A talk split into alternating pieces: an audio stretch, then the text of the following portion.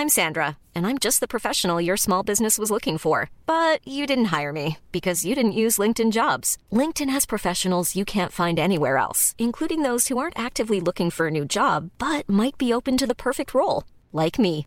In a given month, over 70% of LinkedIn users don't visit other leading job sites. So if you're not looking on LinkedIn, you'll miss out on great candidates like Sandra. Start hiring professionals like a professional. Post your free job on linkedin.com/people today. Hey, it's Ryan Reynolds, and I'm here with Keith, co star of my upcoming film, If, only in theaters, May 17th. Do you want to tell people the big news? All right, I'll do it. Sign up now and you'll get unlimited for $15 a month in six months of Paramount Plus Essential Plan on us. Mintmobile.com slash switch. Upfront payment of $45 equivalent to $15 per month. Unlimited over 40 gigabytes per month. Face lower speeds. Videos at 480p. Active Mint customers by 531.24 get six months of Paramount Plus Essential Plan. Auto renews after six months. Offer ends May 31st, 2024. Separate Paramount Plus registration required. Terms and conditions apply if rated PG. Politigui correct. Politically? Politigui correct. Politique. Évitez. Serious? Une production jeune mais dynamique. Vous écoutez Politigui correct avec Guillaume Raté-Côté et Chico Desroses. Plus de Chico dans Politigui correct. Tigui s'en vient, c'est le bout correct avec Chico.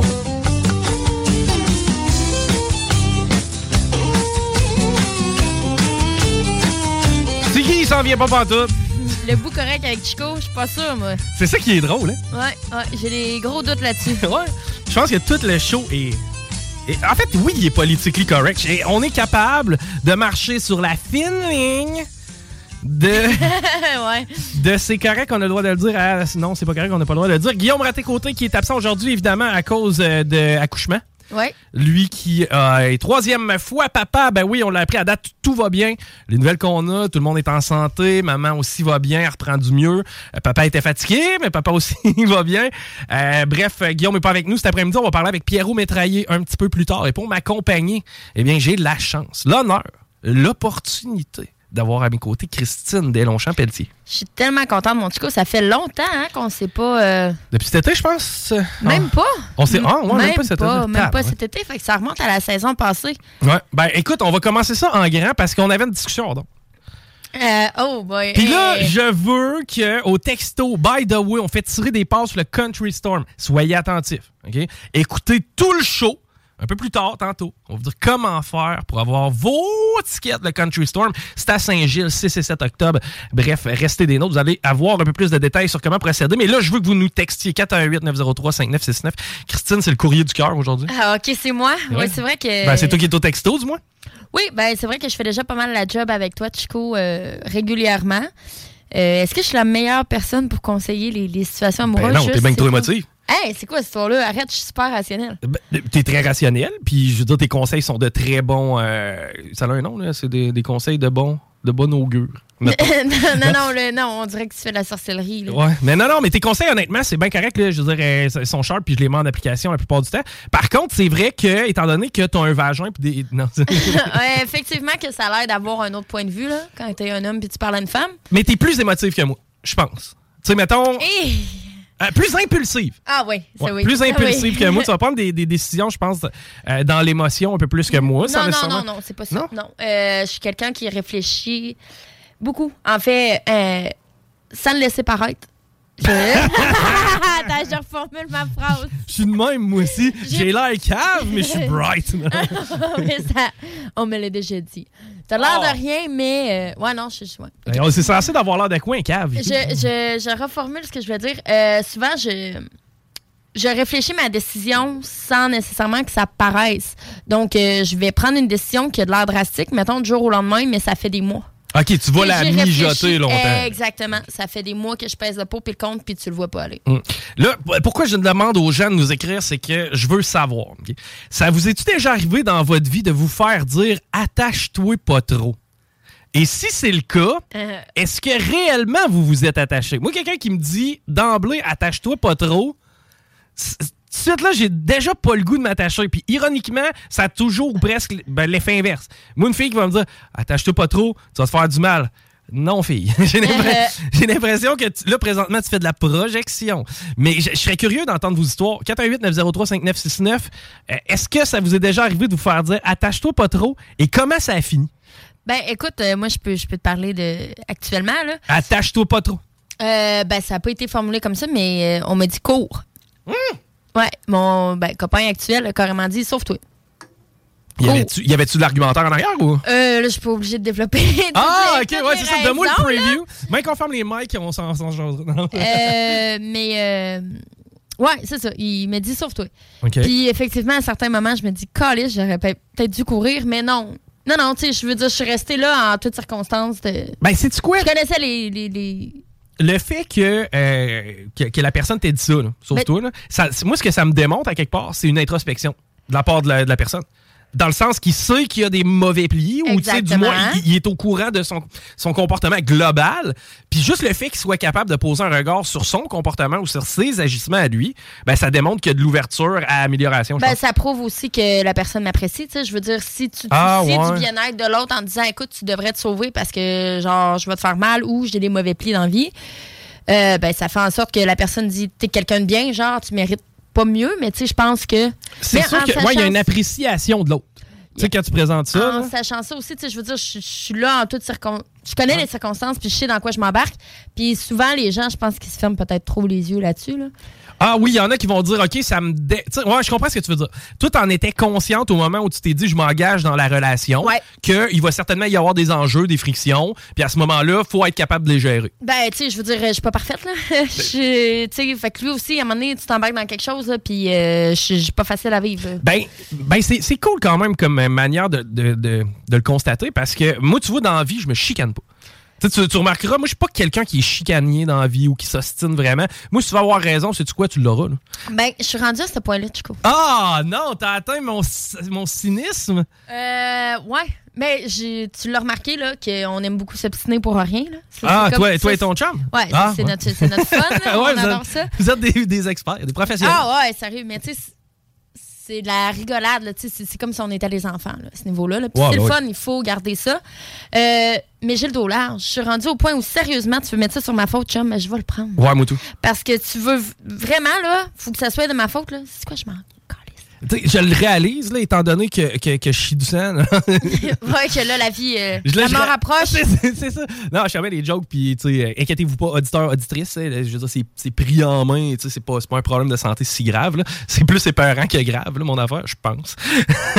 c'est pas, ouais. Mais, euh, on dirait que, non, j'ai plus le temps. Hey, le confinement. Oh non, tu m'embarques pas là-dessus, là. Je t'embarque pas là-dessus. Ramenez-moi Guillaume, s'il vous plaît. Non, non, non, je t'embarque pas là-dessus. Je veux juste qu'on fasse un petit voyage dans le temps. Parce que hier soir, euh, je jouais à NHL, puis euh, j'écoute souvent des podcasts quand je joue à NHL, j'écoute des émissions de radio, je vais, je vais, je vais écouter ce qui se fait ailleurs. Puis moi, tu sais, il y a deux écoles de pensée. Il y en a qui vont dire Ouais, je veux pas écouter ce que les autres font parce que je veux pas me mettre à imiter, puis nanana. Moi, au contraire, j'écoute ce que les autres font. Ce que j'aime entendre, ben souvent, ça va m'inspirer. Sans nécessairement que je le reproduise, ça va inspirer ma. Tu sais, je vais l'avoir, mais avec ma twist. Ben, ou- en fait, tu vas te builder un. Tu vas te construire un- une tête, là. Ouais, c'est une c'est- tête, C'est ouais. important d'entendre des, des avis euh, inverses, puis des avis comme les tiennes pour pouvoir débattre tes opinions, la puis comprendre. chambre aussi, là. d'écho, la fameuse chambre Exact. Quand t'es avec des gens qui pensent toutes la même affaire. Mais c'est juste de ça, là. Tu te fais, tu sais, à ce moment-là, tu te fais, euh, tu te fais valider à chaque opinion, dans un sens. là. Mais avoue qu'on est de même dans la vie pareil, puis surtout Non. avec tes problèmes de cœur, Chico. Mes T'as besoin, mettons que tu, le- tu sais quelque chose, puis t'as besoin quand même de dire Hey, Christine, t'en penses quoi de ça? Tu veux Ouais. juste que j'aille valider ce que tu sais déjà. Non. non. parce que si tu m'arrives avec une opinion contraire, souvent, je vais me remettre en doute. Tu comprends-tu? J'ai pas besoin d'être validé. Je vais aller chercher justement la tête des autres, puis ça va m'aider à me faire la mienne. Moi, je- ouais, mais comme j'expliquais, moi, je mijote le problème longtemps avant. Fait que si je te pose une Ah. question, c'est parce que je sais déjà ce qu'il faut que je fasse. Vois-tu, là-dessus, on est différent. Parce que moi, au contraire, aussitôt que je vais être devant le problème, oui, je vais l'analyser, mais je vais rapidement aller chercher l'opinion des autres. Euh, ouais, je vais le faire aussi d'une certaine façon, là, mais sauf que souvent, je sais pas mal où je m'en vais. Ouais. Ben, moi non. Moi non, Ouais. c'est pour ça que j'en parle aux autres. Mais euh, ouais, j'écoutais un vieux Chico Show, 2019-ish, Hey là, boy. 2020. 2020, c'est qu'on était en début de COVID. Ça faisait pas longtemps que c'était commencé. Je faisais des jokes sur euh, à quel point que les gens des dépanneurs étaient comme en mode power, parce que c'était la première fois de leur vie, tu sais, qui, étaient, qui, qui, qui avaient du pouvoir. Tu sais, t'allais t'inquiéter. Et la première chose que t'entendais quand t'ouvrais la porte, c'était « Purel, désinfecte-toi les mains! Purel! Rappelle-toi comme il était dégueulasse, les 40... Ah, ah, ça fait pas si longtemps, mais on a oublié. Rappelle-toi, là, tu rentres au DEP, Je le sais, j'ai travaillé dans le public à puis ce là, moment-là. tu payes sa machine qui pue. Tout, partout où tu vas, ça sentait l'esti tequila. Puis genre, tu, te lavais les mains avec... Là, il en restait. Tu te rappelles-tu comme il en restait des fois? C'était c'était comme ju- juteux, Je le sais, il y a des sortes de purelles qui sont euh, très. Puis là, il fallait. Ah, fuck. J'éteins moins 17 degrés Celsius. Il me neige en diagonale. Je viens de mettre du fioul dans mon char. Je rentre dans le dépanneur, monsieur, votre masque. Te rappelles-toi, là? Hein? Ah, si, je l'ai oublié dans le char. Ça C'était ça pareil, là. OK? Mais euh, non, j'écoutais un, un vieux podcast, justement, dans ces temps-là, confinement. Puis c'était au début, là, quand ils commençaient à mettre les couvre-feux. Ouais. Hey, man, t'es désabusé, hein? Hey, tu le vois à quel point que j'ai pas le goût d'embarquer là-dedans. Chico, Bon. j'ai épuisé, là, je t'entends parler. Ben, sais-tu quoi? Il s'est passé deux ou trois ans de notre vie qu'on retrouvera jamais. Ben, je le sais. En plus, dans notre prime, là. Ben, Parce que moi, du- des, des histoires de cul qui saignent, j'en avais pas, là, dans le temps de la COVID, là. Écoute, euh, j'avais 23 ans. T'avais, eh, ben, 23, tu sais, moi, je, euh, veux, veux pas, on a quoi, on a presque 10 ans, c'est que, tu sais, moi, ça a Ouais. commencé, c'est ça, là, t'es 32, 33. Eh, man, c'était chiant, là. Hey, à 23 ans, là, ça te gâche. euh, Ah, c'était chiant, man. Puis rappelle-toi à quel point tout le monde t'est rendu écœuré. Puis là, t'arrivais à des places, puis là, les opinions étaient mitigées. C'est que tu te mettais le petit orteil dans la piscine, genre, puis t'allais voir c'était quoi l'opinion des autres par rapport à est-ce qu'on va en avoir un Noël ou pas. Je le sais, mais c'est qu'on s'est, on s'est fait avoir. On s'est fait avoir. Vous allez, euh, hey, si vous, si vous obéissez, là, vous allez avoir un Noël. Moi, c'est ce qu'ils m'ont dit. hein. c'est, euh, c'est le Grinch. Le Grinch, man. Mais bon, ok. Hey, euh, mais je sais pas pourquoi je te parlais de. Ouais, c'est ça, je te parlais de ça parce que, regarde, la vie, c'est précieux. La vie, c'est précieux, c'est ça. Chico qui a gaspillé trois ans en confinement et qui va mourir de segment du cul. Exactement. C'est ça. Bon, mon rectum va avoir raison de moi. C'est que je t'annonce que pour le temps qui me reste, je vais en profiter.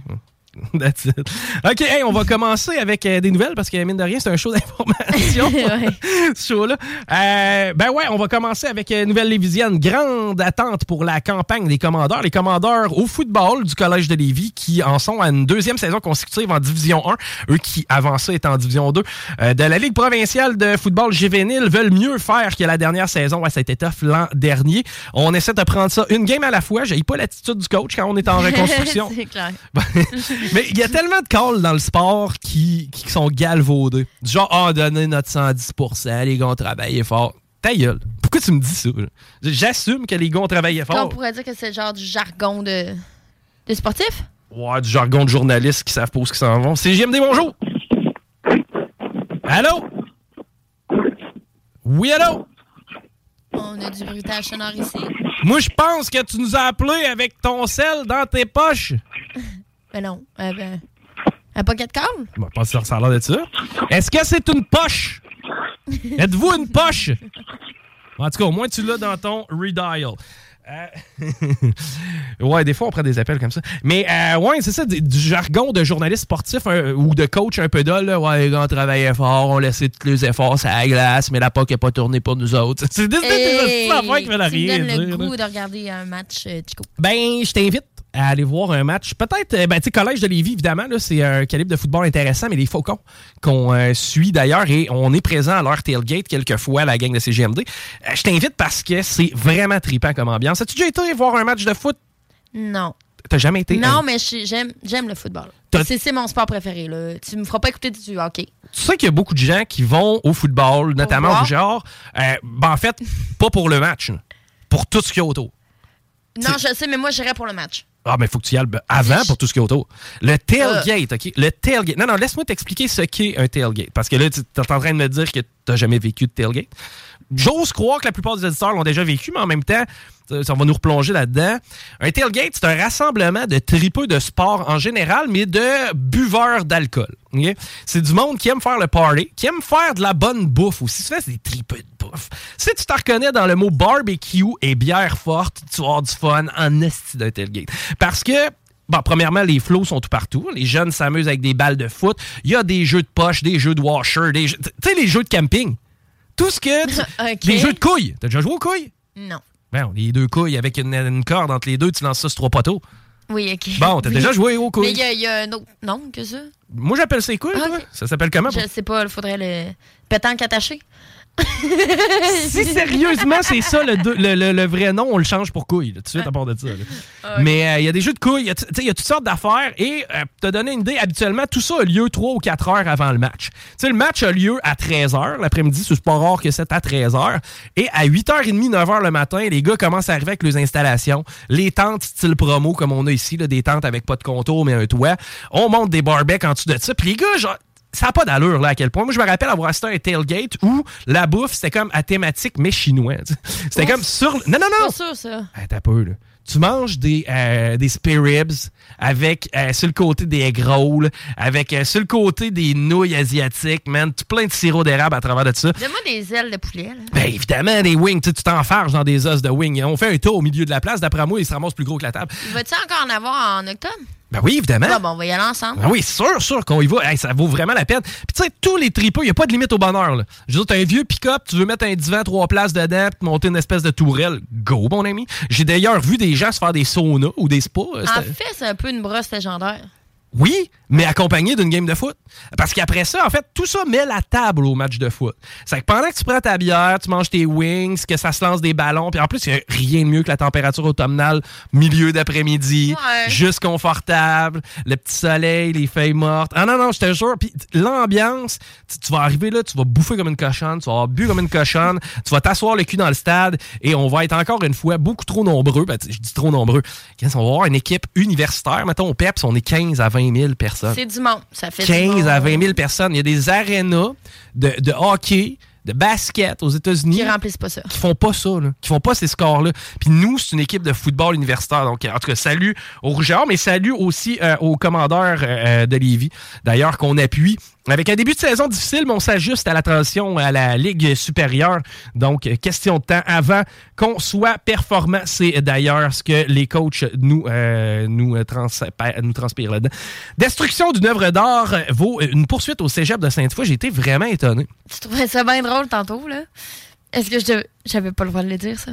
Je vais t'expliquer pourquoi je trouve ça drôle. C'est pas drôle en, tant que tel. Moi, que quelqu'un ait mis son cœur et son être pour faire un projet c'est ça, une, œuvre d'art. Tu sais, OK, on va, on va souvent. On va se projeter. On va regarder le résultat final, puis on va dire, oh, Chris, t'aurais mis deux soudeurs sur le projet et t'aurais fait ça d'un avant-midi. Oui, effectivement. Oui, mais moi, je connais pas tellement ça, l'art. Moi, ça m'insulte quand, euh, exemple, quelqu'un qui connaît pas la musique. Zéro, la, la, la personne ne connaît pas la musique. Moi, ça m'insulte. Puis vient s'asseoir avec moi, maintenant, je joue de la guitare devant lui, il va dire, ah, c'est de la musique de malade, ça, c'est bon, rien, puis c'est pas, pas bon, c'est n'importe quoi. Non, mais tu connais pas ça. C'est pas n'importe quoi. C'est très complexe et t'as probablement juste pas comme suivi le parcours qui te permet de l'apprécier. Donc, on n'a pas l'expertise pour juger de la beauté d'une œuvre d'art. C'est ce que tu es en train de me dire? Tu sais, l'art, euh, c'est arbitraire, dans le sens que, tu sais, il y a un tableau qui va te plaire, un qui me plaira pas. subjectif. Euh, ouais, sur, subjectif, merci. Euh, c'est ça. Maintenant, tu sais, moi, ce que je sais, c'est qu'il y a des gens qui mettent des efforts sur des projets. La Joconde. Ouais. Léonard de Vinci. Ouais. Mais c'est toujours demandé, moi, pourquoi ce tableau-là était si hot? Euh, il doit avoir clairement une histoire derrière qu'on ne connaît pas. Euh. Ben, moi, j'ai pas écouté de. Je pense à cette époque-là, j'avais écouté un documentaire, mettons, d'une demi-heure sur la Joconde. J'ai pas fait euh, la biographie de Léonard de Vinci. Mais la Joconde, de ce que je comprends, c'est que Léonard de Vinci travaillait tellement ce tableau-là qu'à chaque jour, il mettait plusieurs heures parce qu'il y a toute une question de pigmentation. Lui créait ses couleurs. Lui allait chercher des éléments euh, naturels pour les amener dans sa peinture, ainsi créer différentes couleurs, différents, différents ombrages, différentes perspectives, ce qui fait en sorte que le tableau est tellement légendaire que tu n'es pas capable de comprendre tout à fait le regard de la Joconde, que lorsque tu changes d'angle, le tableau ne t'apparaît pas de la même façon. tous ces détails-là font en sorte que le tableau a la valeur qu'il a aujourd'hui. Maintenant, moi, si tu me demandes ce que c'est la Joconde, c'est le tableau d'une chick qui a l'air bête. Ouais. Tu sais, c'est que- ce que je te dis, c'est que j'ai- pas un parcours artistique assez calé pour comprendre les efforts mis derrière, la- le processus de création, tout ça. Je me sens pas compétent pour te dire que ce que tu as produit, c'est de la merde, mettons. Bon, first, elle a pas de sourcils? La Joconde? Ouais. Bon, regarde. Elle n'a pas de, de sourcils. Bon, la particularité, c'est vraiment que le regard de la Joconde euh, ne quittera pas les yeux de celui qui la contemple. Peu importe où t'es, ouais. Et à l'époque aussi, là, j'ai lu rapidement, là, mais euh, je crois que c'était quand même assez rare qu'on qu'on faisait le portrait d'une femme. T'as On raison, c'est beaucoup vrai. plus de portraits de nature morte, etc. Donc, euh, C'était. une rébellion peut-être pour l'époque, ou Ouais. une nouveauté. Là. Je sais pas comment ça a été accueilli, là, mais... Mais, mais euh, net fret sec, là, pour la moyenne des ours, tu regardes le tableau à premier, premier regard, genre, tu fais comme, bah, OK, c'est une chick. C'est comme, OK, c'est une madame de l'ancien temps. euh, ouais, quelqu'un qui connaîtrait pas le- la valeur euh, historique derrière ce tableau-là, Bon, ben moi, ne je, l'apprécierait probablement pas de la même manière. je connais pas la valeur historique de l'oiseau. Parce que l'oiseau, c'est le nom de la sculpture en question. Puis je veux inviter les gens parce que, tu sais, moi, c'est quelque chose, je l'ai remarqué. Je suis allé au cégep de Sainte-Foy quand j'étais plus jeune. Mais outre ça, quand je passais sur Robert Bourassa, euh, le morceau de tôle sur le bord de l'autoroute, je le voyais. Tu l'as vraiment bien vendu. Mais non, mais Le morceau de tôle, la sculpture. la sculpture, merci Ok, je, Chico. je veux pas me ramasser avec une poursuite. Euh, non, je fais des farces, mais encore là, euh, tu sais, c'était triste parce que c'était laissé à l'abandon. Puis c'est un peu ce que la famille de euh, la dame qui a fait l'œuvre, parce que la dame est décédée maintenant. D'accord. Mais euh, c'est un peu ce que la famille dit. C'est comme, c'est plate parce qu'on vous a levé les flags, on vous a dit que la sculpture était en décrépitude, vous, vous n'avez pas voulu l'entret- l'entretenir et vous vous en êtes débarrassé un peu en, en- en catastrophe. C'est- une euh, sculpture qui avait été donnée au cégep, c'est bien ça que je crois comprendre? Euh, oui, attends un peu. Les enfants d'une artiste décédée poursuivent le cégep, blablabla. Destruction en 2020, donc ça a été détruit. La dame. Elle a été, euh, donc, était en décrépitude, en fait. Ben, elle était Il n'y a pas eu un bris, là. Non, non, elle était maganée, mais elle était sauvable. L'oiseau était OK. Est-ce qu'on aurait pu faire un effort? Probablement. Euh, je crois que oui, parce que tout ce qui est culturel mérite d'être préservé d'une certaine façon. Je crois qu'on. C'est un- Ouais. c'est un patrimoine, veut, veut pas. Là. Peu Poursuivre le cégep? Non, pas à ce point-là. Moi, tout. Ben, En même temps, c'est correct parce que c'est du quoi on en parle. On en, par- on en aurait jamais parlé. Hey, c'est quoi? J'aurais jamais su que ce morceau de métal-là, sur le bord de Robert Bourassa, s'appelait l'oiseau. est-ce que tu brûlerais un livre, toi? Non. Jamais, moi non plus. Ben, tu sais, maintenant, c'est sûr qu'on là, on est à l'ère de, de l'impression. là. Je veux dire, c'est pas comme si je brûlais un. Non, moi, Euh. je, je- non, c'est c'est sacré. Oui, j'aurais peut-être tendance à te dire, m'a brûlé Mein Kampf, moi. non, mais c'est vrai pareil, quand on que allait. non? Non, Ouais. non, c'est le non, c'est C'est d'avoir un minimum de respect. Au même titre, tu sais, c'est c'est banal. Quand, tu- quand tu vas au cimetière, te promènes-tu par-dessus l'endroit où les gens sont enterrés? Non. Ben, c'est ça. C'est le même principe. Je veux dire, le cadavre dans la boîte, il le saura pas. C'est ça, Hitler le saura pas que t'as passé au feu sa, cochonnerie. C'est pas ça, c'est une question de. euh, au lieu là, de dire, hey, on va détruire ce qui est arrivé, faut pas que ça se reproduise, pourquoi qu'on n'éduque pas les gens à ça? C'est ça le but, là. Tu disais tantôt, justement, on va aborder un sujet un peu plus sensible. Tu me dis, c'est pas vrai qu'il faut pas en parler. Il faut en parler. Donc, on a vécu l'Holocauste, qui est un des pires crimes de l'humanité. Ouais. Ben, mon Dieu, on en parle, puis on essaie de changer les mentalités et d'expliquer pourquoi. Comprendre. ouais. Comprendre. Comprendre. C'est sûr que si on comprend, euh, au moins on avance. Puis tu sais, il y a des sujets, puis tu sais, c'est vrai, tantôt on va parler de, de suicide. Puis tu sais, c'est- un sujet qui est tabou. Puis tu sais, souvent les gens veulent pas en parler. Pourquoi? Parce que, ben, premièrement, c'est laid, c'est pas le fun. Deuxièmement, Si c'est. si la personne à qui t'en parles a, a des idées ou a des sentiments, tu veux pas non plus qu'elle se ferme à toi. Mais c'est faux. En tout cas, on va tout Ben, démystifier ça tantôt, mais c'est important d'en parler. Effectivement. C'est le point qu'on va soulever. Là. Tout à fait, tout à fait. Euh, autre histoire plate aussi qui est euh, quand même. Regarde, on va, on va, on va- on va faire nos potins. ok? L'ex-juge Jacques de Lille qui s'adressera à la Cour suprême pour éviter un second procès, lui, c'est lui qui aurait. Ben là, je dis aurait parce qu'il faut reparler au conditionnel de ce dossier-là. là, tué sa femme euh, qui, elle, était gravement malade, était clouée au lit. là, et, oh! Ah, ok, t'avais pas Oh cette non, donnée-là. je n'avais pas euh, soulevé ce détail-là. Bon, Jacques Delille, qui lui accompagnait sa, sa- sa femme qui était malade, Ouais. euh, elle, selon ce que lui dit, c'est elle s'est volontairement enlevé la vie avec un arme à feu. Ah, Et ben oui. maintenant, la question, c'est qui a appuyé sur la détente? OK, fait que ce serait comme une aide. Hé, man, ça change de dossier, là, cela, là. Il y a des histoires aussi à travers tout ça, comme quoi euh, M. Delille, à l'époque, avait une, euh, une maîtresse. Ouais. C'est un dossier qui, ta quand femme- même- Ta femme est alitée, là. c'est un Euh, dossier quelle, complexe. quelle- était l'entente entre eux? Il n'y a personne qui le sait. Personne n'était dans la chambre à coucher non plus. Euh, ben, tu sais, c'est ce, que- ce le procès tente d'éclaircir. Autrement, il aurait pu demander l'aide médicale à mourir. Pourquoi elle l'a pas faite? Probablement une question de délai. Euh, je veux dire, c'est pas instantané. Obtenir l'aide médicale à mourir, je, je sais pas, je connais pas la procédure, mais en même temps, est-ce Donc, que, c'est lui, lui, est-ce c'est que la femme voulait mourir? Ben, c'est ça, c'est lui. Il y a tout, ben c'est ça. Moi, ma C'est question. lui, c'est lui. on- Je veux dire, si elle, elle avait. faisons des potins. Potins, potins. Ben, Ok, potins. Tout ce qui se dit ici. Est-ce que tu crois, des- est-ce que tu crois que quelqu'un qui a appliqué le droit toute sa vie, c'est un juge, le gars était mandaté par l'État afin de prendre des décisions par rapport au droit. Est-ce que toi, tu as le droit de retrouver ou non ta liberté? C'est lui qui avait le jugement de prendre cette décision-là. En fait, il l'interprète. Ouais. Il interprète la loi. Oui, mais quand même, mais c'est quelqu'un qui doit la maîtriser. grande- Oui, mais c'est une grande différence à faire. Mais s'il maîtrise la loi, est-ce que tu crois qu'il aurait été assez con pour le penses- faire? Est-ce que tu penses pas que le gars aussi, avec son statut de juge, n'a pas un accès un petit peu plus rapide à l'aide médicale à mourir? Moi, je pense que ça, c'est de la projection. Ah, ben, OK, non, accès à l'aide médicale à mourir, je pense Tu penses pas qu'il y a des meilleurs contacts que nous autres? Euh, probablement. Bon, fait que si sa femme avait voulu l'aide médicale à mourir, là, tu penses pas que ça aurait pu accélérer les délais dont tu parles? Peut-être qu'elle ne le voulait pas, l'aide médicale à mourir, mais Donc, on peut- stipule, mais là, Ouais. en ce moment, mes stipulations vont dans le sens que c'est lui qui s'est tanné, puis pouf. peut-être aussi. Tu sais, on le sait pas, comme je vous dis, de toute façon, la, la- la Cour va faire l'éclairage là-dessus. là. Pour nous, là, on stipule, là, ne pas. euh, Mais moi, c'est plus.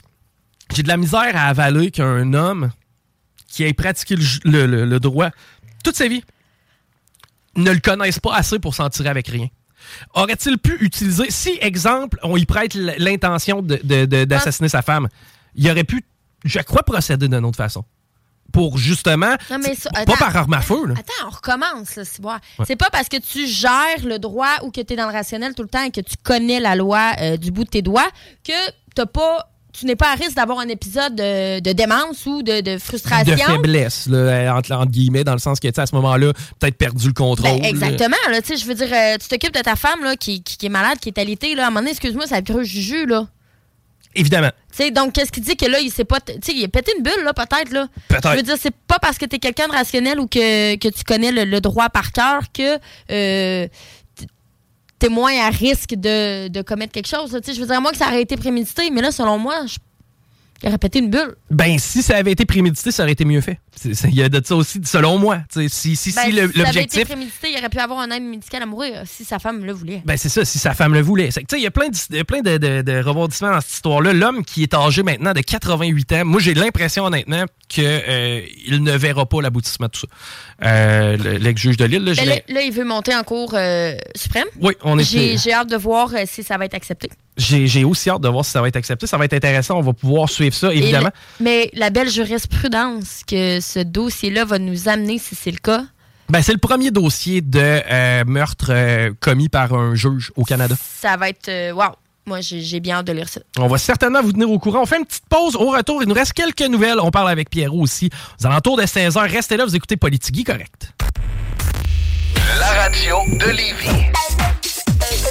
Maintenant, sur le point de vente.com.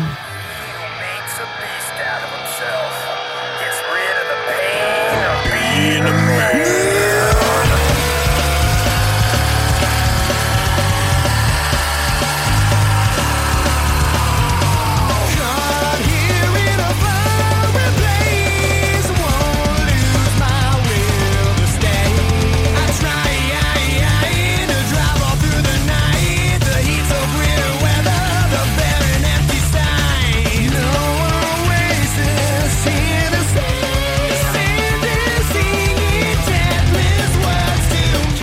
Country d'Avenge Sevenfold. On parle de country, mais d'autres sortes de country. Le Country Storm qui va frapper Saint-Gilles.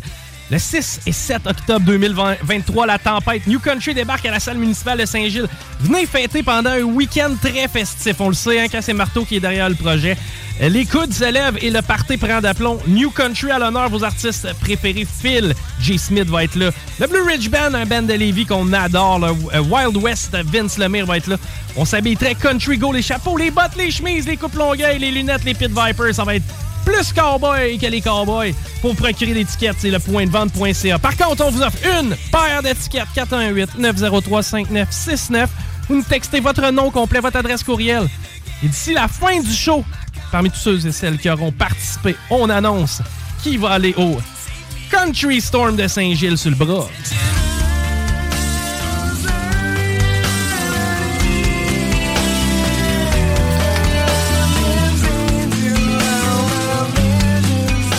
Donc, on vous répète, 418-903-5969, c'est la façon de faire pour nous écrire et euh, pour obtenir une paire de billets pour le Country Stone. On fait un tirage durant le show. Donc, envoyez-nous un beau, un bon vieux texto et on va traiter ça. En parlant de texto, euh, j'ai un auditeur qui nous a écrit que l'aide à mourir n'existait pas lors du meurtre de la femme du juge de Lille. Quel. euh, C'est vraiment intéressant. Ouais, Merci ouais. d'ailleurs à l'auditeur de nous rapporter ce propos-là. Effectivement, c'est un dossier qui est quand même très complexe, là, celui du juge de Lille. Je me rappelle, puis encore là, j'y vais de mémoire, là, j'ai pas, euh, j'ai pas déterré ce dossier-là aujourd'hui. Mais si ma mémoire était bonne, ça avait été démontré lors du premier procès que c'était impossible pour la dame de- de- d'avoir utilisé l'arme à feu contre elle-même. De la façon dont la, la, la balle était d'attaque. entrée, exact. C'était comme de la balle. c'est ça, c'était pas possible qu'elle-même se l'ait auto-infligé. Bref, c'est dans les mains des plus hauts tribunaux du pays, donc euh, j'imagine qu'on va avoir des euh, développements aussi. Ben, éventuellement, on parlait peut-être même de 2025 pour. euh, Ça pour- peut être assez long, effectivement. Ouais. Ah. En parlant de, Oui. de choses bizarres. Oui. De déterrer. Je te parle d'extraterrestres. J'aime ça, puis être déterré. OK. Attends, tu vas comprendre. Ouais.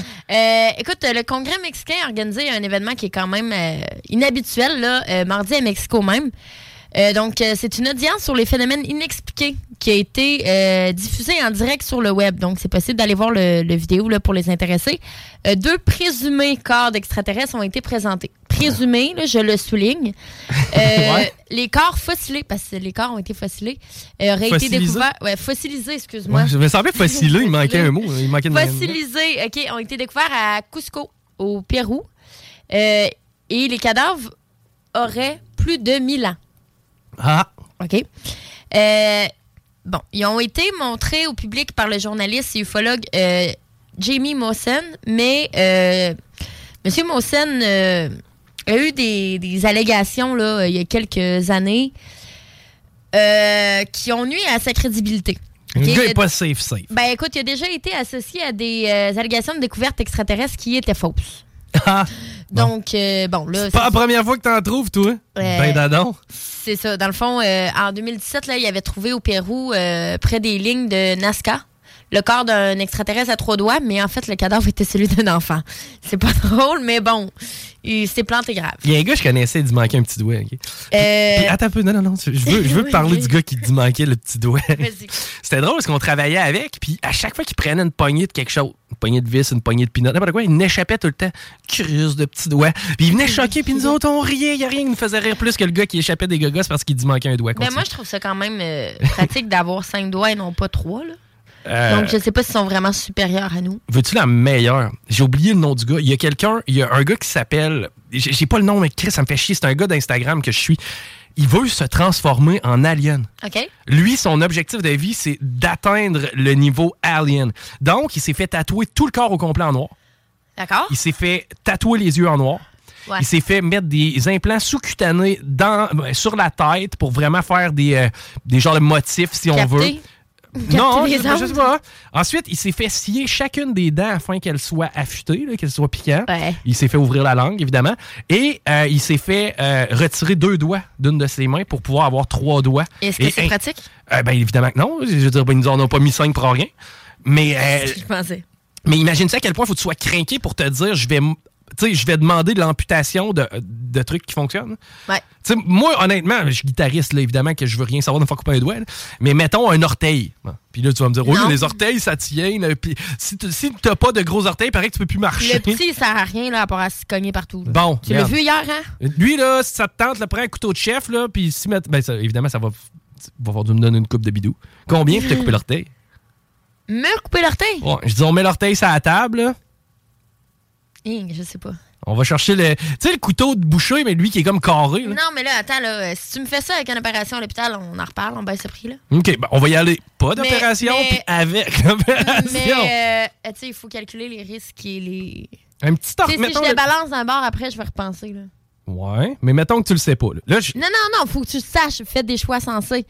Ah, regarde, Christine, on joue à un jeu, là. non, non, non. Là, cet après-midi-là, là, j'ai le couteau dans mes poches, puis je te dis, on te coupe un orteil. Le petit orteil, c'est combien qu'il faut que je mette sur la table? 200 000. Voyons, toi. Ben ouais. Le petit orteil, là, à frette, là, 25, moi, de, tu y vas. 25 000? 25 000, tu y vas. OK, attends que je fasse de l'argent, Chico, on s'en reparle dans quelques minutes. moi, je pense que la meilleure technique, ce serait de prendre, tu sais, les pelles à bardeau, là. Arc, arc, oui. OK, bon, sur ça, on continue sur nos extraterrestres Oui, qui, eux, plaît. avaient trois doigts. Euh, donc, comme je te disais tantôt, ils ont été retrouvés dans des mines euh, de diatomées. Donc, euh, des mines d'algues. On cherche à aller extraire de l'algue. Je sais pas. Et ils ont ensuite été fossilisés. Bon. OK? Donc, comme je te disais, ils ont, ils ont une structure à peu près humaine, OK? Soit deux bras, deux jambes, un torse et une tête. Mais ils mesurent environ deux pieds de long. Fait qu'ils sont quand même petits. Des, des petits bonnes verts. Puis ils ont seulement trois doigts et trois orteils. C'est peut-être des génies comme toi puis moi qui ont... euh, Ouais, qui ont vendu le membre qui ont fait la palette. Là. Ben non, deux pieds, par exemple, c'est tout petit. Mais intéressant. Puis de plus en plus, on en entend parler des histoires d'aliens. Je le sais que de notre vivant, on va apprendre qu'il y, a- il y a une présence. Pas juste ça. Euh, des radiographies, euh, des cadavres ont aussi montré qu'il y en a un qui avait des cocos. Il y avait des œufs. dans Je son l'ai corps. dit hier. Pourquoi que les femmes accouchent pas en œufs comme les dinosaures et les oiseaux? Et aussi des implants métalliques rares. À savoir pourquoi il y avait ça. Des implants métalliques? Ouais. Ah, probablement que ça leur permettait d'avoir des super pouvoirs pour pouvoir être plus rapidement dans l'espace. C'est ça, c'est quand ils se sont fracturés l'orteil. ils, ils ont voulu rééquilibrer les choses. Je sais pas. ouais, c'est ça. Ils ont dit, Ouais, tu t'es fait couper l'orteil, on va t'en mettre une en fer à la place. Ouais. Euh, T'es-tu bonne en anglais? Euh, so-so. So, if I do the news in English, are you gonna be able to understand? Yes. Uh, there's something going on. It's at the Cégep. You know the Cégep? Yes. It's the places where people go to study stuff that uh, we don't care about. okay? Ok, je pense que Guillaume, il va nous mettre à pas. non, non. D'après moi, il doit être en train de rigoler. Ah, non, non, je pense pas, moi. It's because on ne s'entend pas du côté de la CAQ par rapport au English Week. OK? Euh, le English Week est une, euh, une semaine, en fait, du 11 au 15 septembre dans le cadre du English Week 2023. C'est le département des langues qui a invité toute la communauté du cégep Garneau à parler en anglais. So, it's time to speak in English because it's the English Week. Euh, euh, Garneau? Oui. Ben, c'est privé. Est-ce que ça pourrait. euh, Garneau, c'est public. Mais non. Garneau, c'est privé? Garneau, c'est public. ok, je sais plus. T'as. Saint-Laurent à côté qui est privé? Ah, peut-être. Mais il me semble que Garneau est public. Euh, Penses-tu que. Moi, en fait, ma question, c'est parce que là, tu sais, ah, il y a déjà assez euh, d'anglais dans la société québécoise, les anglophones ont déjà assez de place. Bref, on est en train de capoter sur pas grand-chose, selon moi. là. Mais. euh, Public. c'est ça, il me semble que j'avais ça dans la tête. Désolé. Penses-tu que l'anglais joue tant sur la, quantité, la qualité du français? Je m'explique. OK? Euh, tantôt, là, je parlais avec Laurent, il me disait Je connais euh, une fille dans une ancienne vie, vraiment une conne. De toute façon, elle écrivait un texte, puis elle faisait, exemple, une phrase par mot. Bon. Une Cette- phrase par mot? euh, une, une faute par mot. ok, ok, merci. Moi, je regarde quelqu'un qui, mais, qui, tu sais, qui, des fois, écrit sur Facebook. Hier, je parlais du gars qui allumait des feux de forêt, là, qui ont, qui ont attrapé. Il avait inventé un mot, presquement. Moi, je trouvais ça cute. OK, Bon. non, je ne crois pas, pour aller où tu t'en vas probablement, je ne crois pas que ce soit l'utilisation de l'anglais qui fait en sorte qu'on... Qu'on a un mauvais français. Non, Moi, je pense que c'est de la négligence. Je pense que quelqu'un qui est dommé dans sa façon de communiquer va l'être autant en français qu'en anglais. J'ai pas Ouais, l'impression. Oui, oui, je suis d'accord là-dessus. Je- Oui, cependant... Le C'est pas, pas parce que j'ai appris à parler anglais que j'en perds mon français. Évidemment que je vais utiliser des anglicismes. Ouais. Évidemment. Mais en même temps, mon cerveau est en mode efficacité 99,9% du temps. Il est pas en mode défense de la culture. OK? Donc, euh, je vais essayer de communiquer du mieux que je peux ma pensée le plus rapidement et efficacement possible avant de ben, sélectionner des termes pour pas froisser une communauté. Ben, c'est quoi? Je crois qu'en ayant deux langues, là, probablement que tu as une ouverture plus grande. Euh, parce, hey, certainement. parce que tu es capable de, de- de- de prendre une expression anglaise. Mais et- d'échanger aussi avec euh, des- d'autres euh, Oui, mais tu es capable de prendre une expression anglaise qui, dans, dans un milieu anglais, veut dire quelque chose que tu ne seras pas capable de transposer en français et c'est pas pour rien. Parce que c'est une question de culture ou c'est une question d'histoire qui fait en sorte que cette expression-là a plus de sens ou plus de valeur telle ou telle langue. Ouais. Mais, mais tu sais, euh, tout ça, c'est tellement un débat qui est complexe. Puis encore là, je reprends, je, vais, je vais- je vais faire une autre analogie. C'est pas parce que tu joues au hockey que tu peux pas être bon au soccer.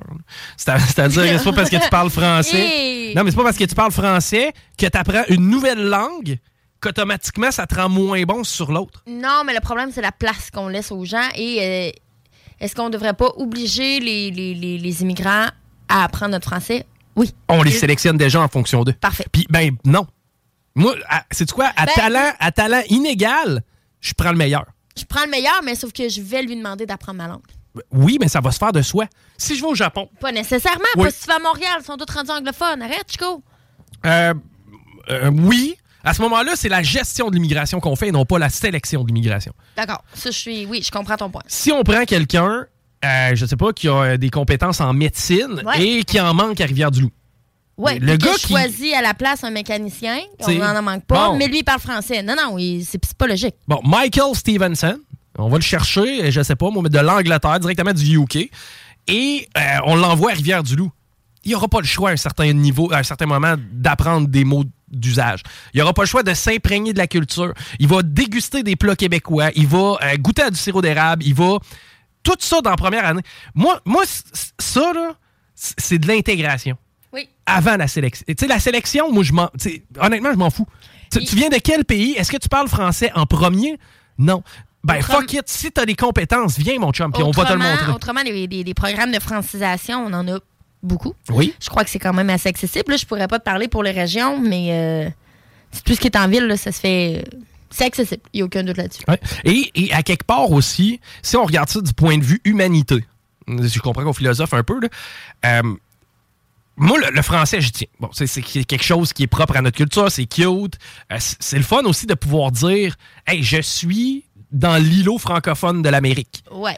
Ici, c'est la seule place sur tout le continent où il y a une majorité de, de- de francophones. Mais à quelque part, le, langage universel, qui est à peu près l'anglais, je comprends que le mandarin prend beaucoup de place, mais c'est à peu près l'anglais, le langage universel, qui est un dialecte unique pour l'humanité. C'est nécessaire. Et voilà. Et voilà, faut qu'il y ait un dialecte universel. Par consensus, non, mais par, euh, en fait, par majorité puis par Oh. force du pouvoir, ça a été l'anglais. On peut pas commencer tous à imposer nos petits bobos, nos petits besoins, puis dire non, moi, je voudrais pas te parler parce que. À quel point j'ai le, goût d'imposer le français à un gars de Vancouver? Exactement, non. Toi, si tu veux rentrer en communication avec lui, tu vas te plier. Puis c'est le même. Ben, je pense que c'est de même aussi. Et, euh, mais tout le débat de la langue, bref, il est quand même assez sensible au Québec. D'ailleurs, fais-moi penser, au retour, on parle avec Pierrot Métraillé. Je veux savoir la situation du français en Suisse, parce que, évidemment, euh, Pierrot est un francophone. Est-ce que on a le complexe d'infériorité qu'on a au Québec? Non. Ben écoute, il va Ben, te donner il- la il réponse. saura nous répondre, mais effectivement. Si tu veux une réponse plus complexe, je vais t'inviter à aller dans la section podcast de CGMD et de voir le franco-patrimoine que j'ai eu la Ah, chance de chanceuse. mener avec Pierrot Métraillé. Excellent. Ben écoute, on s'arrête au retour, on retrouve Pierrot. Et euh, restez là, ben, c'est politique correct sur les ondes de CGMD. CJMD 96.9 608 suttonboss.com «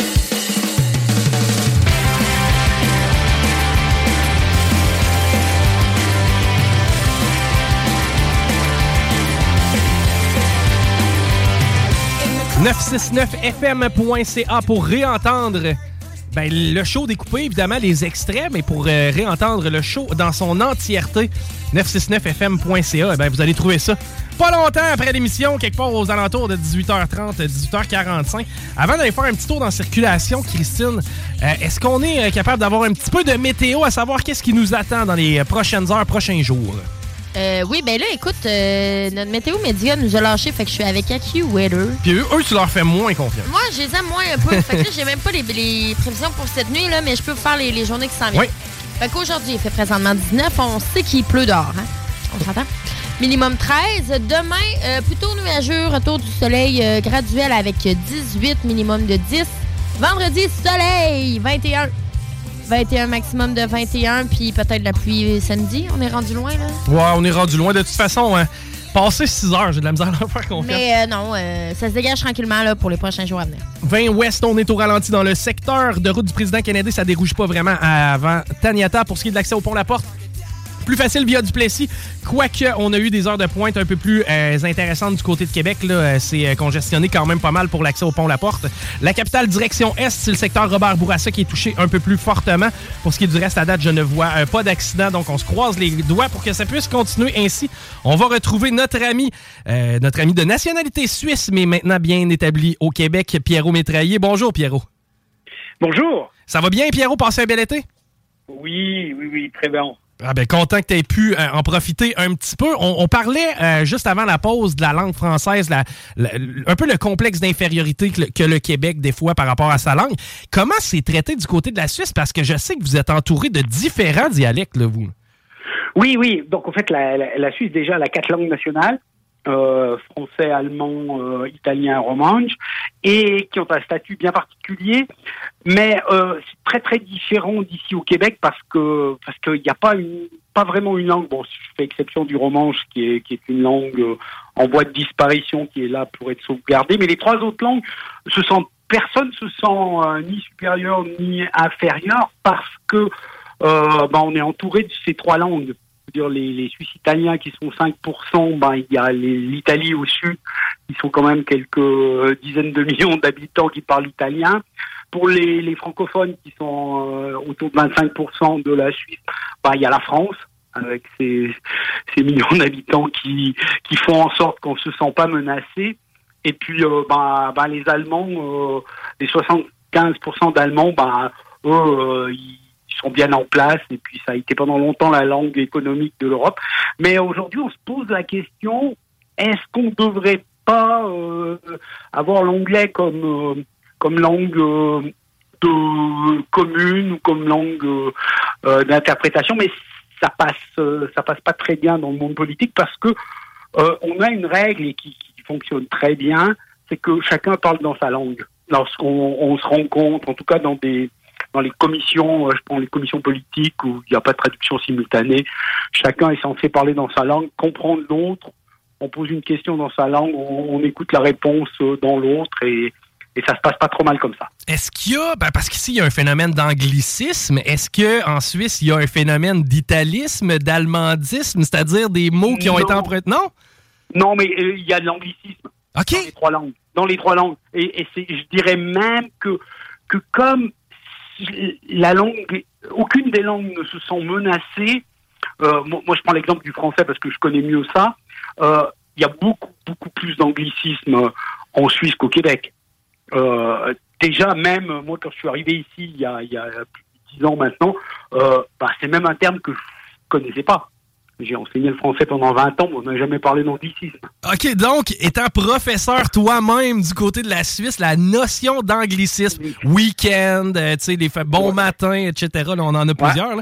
et tout ça, c'était pas pris en considération de votre côté? Non. Bon, après, il faut, il faut dire que, que les choses ont, pas mal changé. Moi, j'ai, ça fait quand même euh, maintenant une vingtaine d'années que j'ai arrêté d'enseigner. Donc, il y avait une dizaine d'années quand je suis venu ici que j'avais déjà arrêté d'enseigner. Mais avant l'explosion Internet, euh, l'anglais n'était pas du tout présent. Euh, dans l'univers, un peu dans l'univers musical des jeunes, mais même pas tant que ça. Et, et donc, on n'avait pas ce, ce souci, on n'avait pas vraiment d'occasion. Et puis maintenant, euh, maintenant moi qui travaille par exemple pour un, un- un journal suisse, ben, je suis complètement sidéré de voir que que euh, le nombre d'anglicismes qu'il y a euh, dans la langue euh, parlée ou écrite en Suisse. Oui, ben oui, ben oui. Hey, là, je suis content parce que là, j'en profite étant donné que j'étais au bout du fil. Étant donné que tu as été enseignant toi-même, euh, présentement, la crise qu'on vit au Québec, le manque d'enseignants, à quel point toi, ça te préoccupe? Crois-tu que c'est un enjeu qui est si important que ça? Ou s'il y a des gens qui, sans avoir le papier, le diplôme, eh ben, sont quand même capables de transmettre des, des connaissances? C'est quoi ta vision par rapport à ce dossier-là, Pierrot? Oui, alors, alors, elle, elle est, euh, je dirais qu'elle elle est à deux niveaux. Il y a un premier niveau euh, en termes euh, enseignants pénurie, on en a aussi en, en, en, en Suisse et en Europe. C'est le, il est peut-être un tout petit peu moins marqué, mais il existe aussi. Et ça, ça me semble une question de société qui est essentielle. Où on doit se poser la question quelle place on, on donne aujourd'hui aux enseignants? Je prends l'exemple, moi, quand je suis, à l'époque, je suis sorti de l'école normale, comme ça existait dans les années 60, jusque dans les années 60 ici au Québec, euh, enseignant primaire dans mon village, parce que les commissions scolaires sont, sont municipales, euh, j'étais quelqu'un. Je veux dire, euh, c'était monsieur. T'étais reconnu par rapport Voilà. à tes concitoyens. Et, c'était un, un, un, un travail prestigieux. Oui. Je veux dire, il y avait un concours d'entrée euh, pour l'école. En fait, c'est voilà, c'était placé très haut dans la société. Euh, c'est sûr que moi j'ai enseigné 20 ans. En 20 ans, c'est descendu un peu. Et puis c'est encore descendu plus les 20 ans suivants. Et puis je trouve que ça, c'est une vraie question de société. Et, et je pense que si on manque d'enseignants, c'est parce que euh, peut-être qu'on leur donne pas la place qu'ils devraient et on donne plus euh, euh, la priorité à l'enseignement comme on, on devrait. Ça, c'est la première chose. Ensuite, sur le, le non qualifié, alors moi, j'ai toujours un peu de... Il faudrait prendre chaque cas particulièrement parce que moi, j'ai enseigné euh, pendant la pandémie, j'ai fait des remplacements. Et quand j'ai reçu ma feuille de feuille, c'était marqué enseignant non qualifié parce que je suis autorisé à, en- enseigner au Québec. Et puis je me disais, euh, ouais, bon, ça veut dire que euh, moi j'ai quand même 20 ans d'enseignement. L'aspect valorisation n'est pas reconnu du tout, là, en fait. Voilà, rien du tout. Puis en plus, j'enseignais le français, donc euh, c'est ma branche professionnelle. Euh, J'avais l'impression quand même que, je veux dire, j'étais de loin pas en dessous de mes collègues. J'ai j'ai l'impression aussi. Voilà, donc c'est très délicat. Je veux dire, moi je pense que qu'il y a des gens qui ont quand même d'autres qualifications qui sont capables d'enseigner. Peut-être là qu'on devrait. euh, moi je peux comprendre que quand on a pénurie, euh, je veux dire pléthore, chômage dans le domaine, qu'on on serre la liste de- des diplômes, ça, euh, chacun est protectionnisme, ça je, l'admets facilement, on fait ça dans tous les pays du monde. Par contre, quand on est quand on est en, en- mal, moi je prends l'exemple dans les années fin des années 70-80, quand moi j'allais à l'école primaire, en Suisse on manquait d'enseignants, on a reconnu euh, je sais plus combien de, de- de centaines ou de, ou de milliers de- d'enseignants euh, belges qui sont venus enseigner en Suisse et qui ont eu leur diplôme et qui ont fait toute leur carrière en, Suisse. Euh, leur diplôme a été reconnu euh, directement sans qu'ils aient rien à faire d'autre que un petit stage d'adaptation pour connaître le programme et pour euh, en fait ils étaient plus encadrés par des collègues suisses que que le diplôme n'a posé aucun problème. Et j'ai des collègues ensuite qui, qui sont venus par ce biais-là puis qui ont enseigné ensuite euh, 30 ans en Suisse. euh, Et c'est pas, et c'est pas des gens qui, euh, sur leur euh, chèque de paie, avaient la mention non, Non. qualifiée? Non, non, non, directement ils ont été reconnus puis on leur a jamais pu demander un autre diplôme. OK, ben on a, certain- on, a certainement un, on a certainement un effort à faire à ce niveau-là, là, ne serait-ce que pour Oui, la reconnaissance des acquis. Ça, c'est quelque chose que, que, que, que j'ai trouvé très fort au Québec, je généralise, c'est le fait combien on a de la peine à, à, à faire les choses un peu différentes, puis à un moment donné à se dire, OK, ça c'est bon, eux, on y va, et puis si on n'est pas à 100% dans les, dans les clous des règles absolues qu'on a tout le monde, parce que, parce que dans certains endroits, c'est pas tout à fait le même niveau universitaire, et, et ça, c'est dans plein d'autres domaines. On veut absolument la perfection partout, puis ça marche jamais. Il faudrait, il faudrait avoir un peu de zone grise euh, partant, et puis la société fonctionnerait beaucoup. Ah, les nuances, hein, Pierrot? oui. Hey, Pierrot, tu voulais, nous, tu voulais nous parler des 175 ans de la Constitution Oui, suisse? bah, oui, parce que ça, mardi, c'était la fête en, en Suisse de la, de la Constitution moderne. Elle a été un peu retouchée, enfin souvent retouchée après, parce que j'en parle souvent du, du, du mode électoral qu'on a en Suisse. Mais là, en, préparant des chroniques, une conférence que j'ai faite euh, dimanche passé à, à Lévis, euh, je me suis aperçu d'une chose que personne n'a mis en évidence et, et en nulle part. Euh, je pense que la Suisse est unique pour une autre chose absolument folle. Euh, C'est-tu que depuis 175 ans, il y a une continuité gouvernementale en Suisse? Je pense que c'est le seul pays au monde qui n'a jamais connu, durant ces 175 dernières années, un changement total de gouvernement. OK. Je m'explique. Je m'explique. Euh, J'ai souvent parlé du collège euh, ministériel en Suisse. C'est un collège de sept personnes qui gouvernent.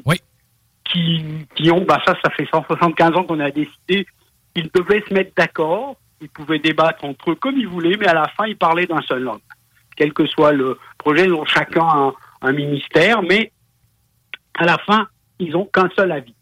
Et ils le jurent en rentrant qu'ils feront ces compromis et tout ça. Et depuis 1848, jamais les sept sont, euh, sont partis en même temps.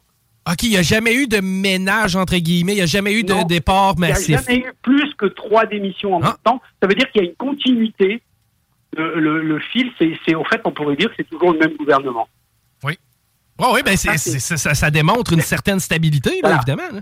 Voilà, c'est, c'est ça aussi, c'est tout ça que je voulais mettre en, en évidence parce que ça montre que quand on travaille par compromis, qu'on oblige les gens à discuter, eh ben, euh, ça devient, euh, ça devient quelque chose de, de, de, de facile à, à, à suivre et c'est, ça tient dans la durée.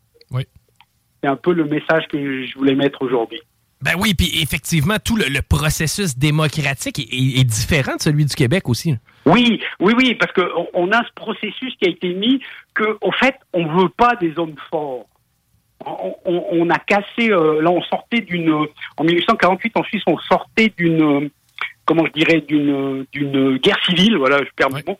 On sortait d'une guerre civile et on, on voulait pacifier les choses. Donc, on va dire, on veut pas d'hommes forts, d'hommes trop influents. Donc, euh, dans tous les domaines, le dernier mot est au peuple. J'ai expliqué souvent le, la question du référendum.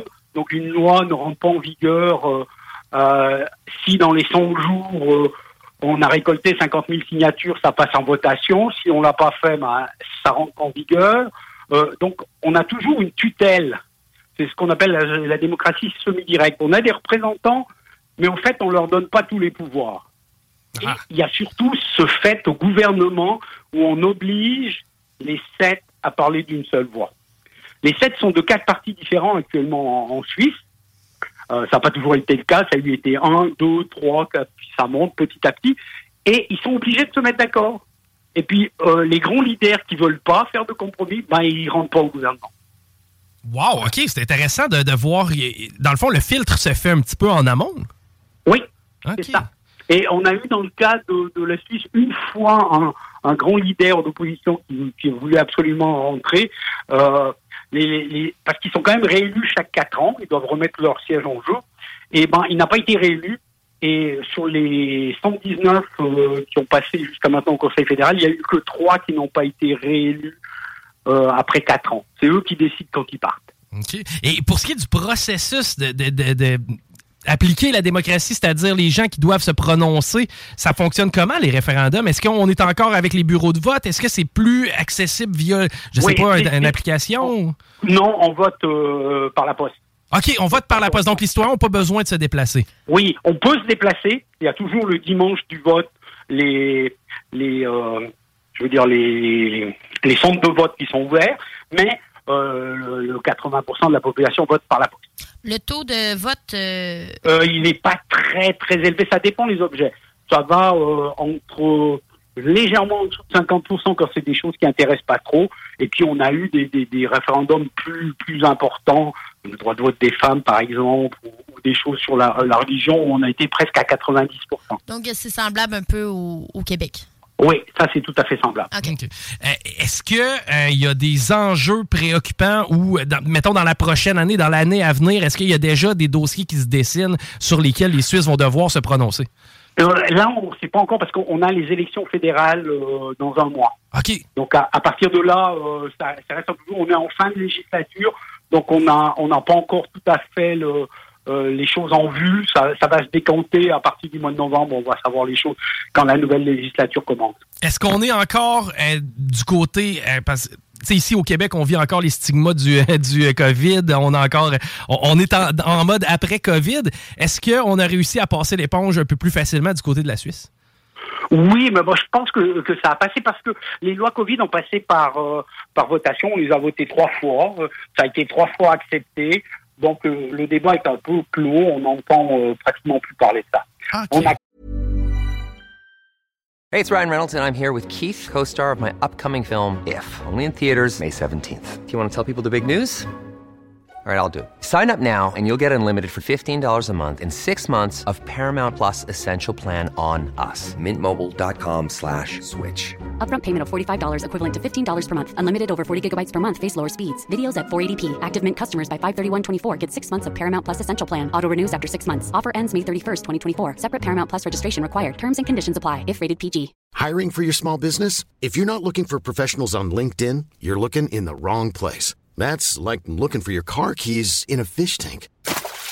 LinkedIn helps you hire professionals you can't find anywhere else, even those who aren't actively searching for a new job but might be open to the perfect role. In a given month, over 70% of LinkedIn users don't even visit other leading job sites. So start looking in the right place. With LinkedIn, you can hire professionals like a professional. Post your free job on linkedin.com/people slash people today. quelques effets là, quelques aides étatiques pour pour certains euh, certains domaines qui ont eu plus de difficultés, qui sont encore en vigueur, mais sont en train de disparaître. Hey Pierrot, c'est toujours un plaisir de s'entretenir avec toi. Euh, D'ailleurs, si les gens veulent euh, te suivre, je sais que tu publies. C'est quoi déjà le journal suisse sur lequel tu fais s'appelle le, le, le Confédéré, Oui. euh, qui prenait la Confédération il y a, il y a 150 ans. Ouais. Et euh, euh, je publie tous les vendredis et sur ma page Facebook, on, on retrouve, euh, c'est plus facile à, à trouver le lien pour mon blog pour pouvoir euh, me lire. Ben, j'encourage les gens à le faire parce que personnellement, à chaque fois que j'attrape un article, je trouve ça vraiment intéressant. Merci de, de- de prendre le temps de nous Merci. jaser, Pierrot. Et à bientôt. Ben oui, à bientôt. Merci beaucoup, Pierrot Métraillé, qui euh, est d'origine suisse et euh, professeur, a touché à plusieurs euh, dossiers. Bref, Pierrot qui est toujours là pour justement faire des comparatifs des fois avec la Suisse, que je trouve intéressant, que je trouve vraiment intéressant. Leur, le système suisse, la façon dont le- la Suisse fonctionne, euh, on a intérêt, je crois, à s'inspirer de certaines mesures de ce côté-là. Effectivement, il y a beaucoup de, de ressemblances avec le Québec là, au niveau de la population. Ben, tu sais, c'est ça, exact. C'est un peuple francophone. Euh, tu sais, il y a des. euh, oui, il y a des ressemblances, mais parfois, il y a des clashs et euh, c'est toujours intéressant, justement, de pouvoir les surtout dans la manière dont c'est géré. Oui, effectivement. hey, on s'arrête au retour. Tu nous euh, en as parlé. On va euh, jaser euh, suicide. là. C'est un dossier un peu plus euh, étoffé. Bref, euh, tenez-vous là pour dire. Donc, on s'arrête quelques instants. Vous écoutez Politique Correct à l'antenne de CGMD 96.9. Restez là. Talk, rock and hip-hop. Vous écoutez CJMD. Après le débat, tu trouves le moyen de ramener sur le tapis l'histoire des, des deux, trois billes pas payées.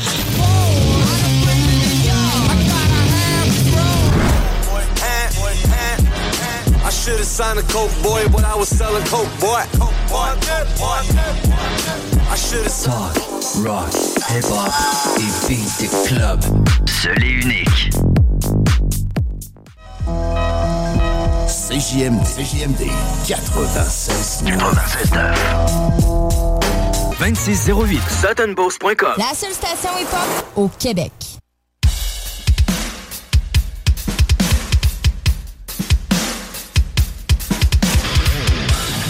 What I've done, what I've seen, the lives I've touched, what does it mean? Losing track of everything.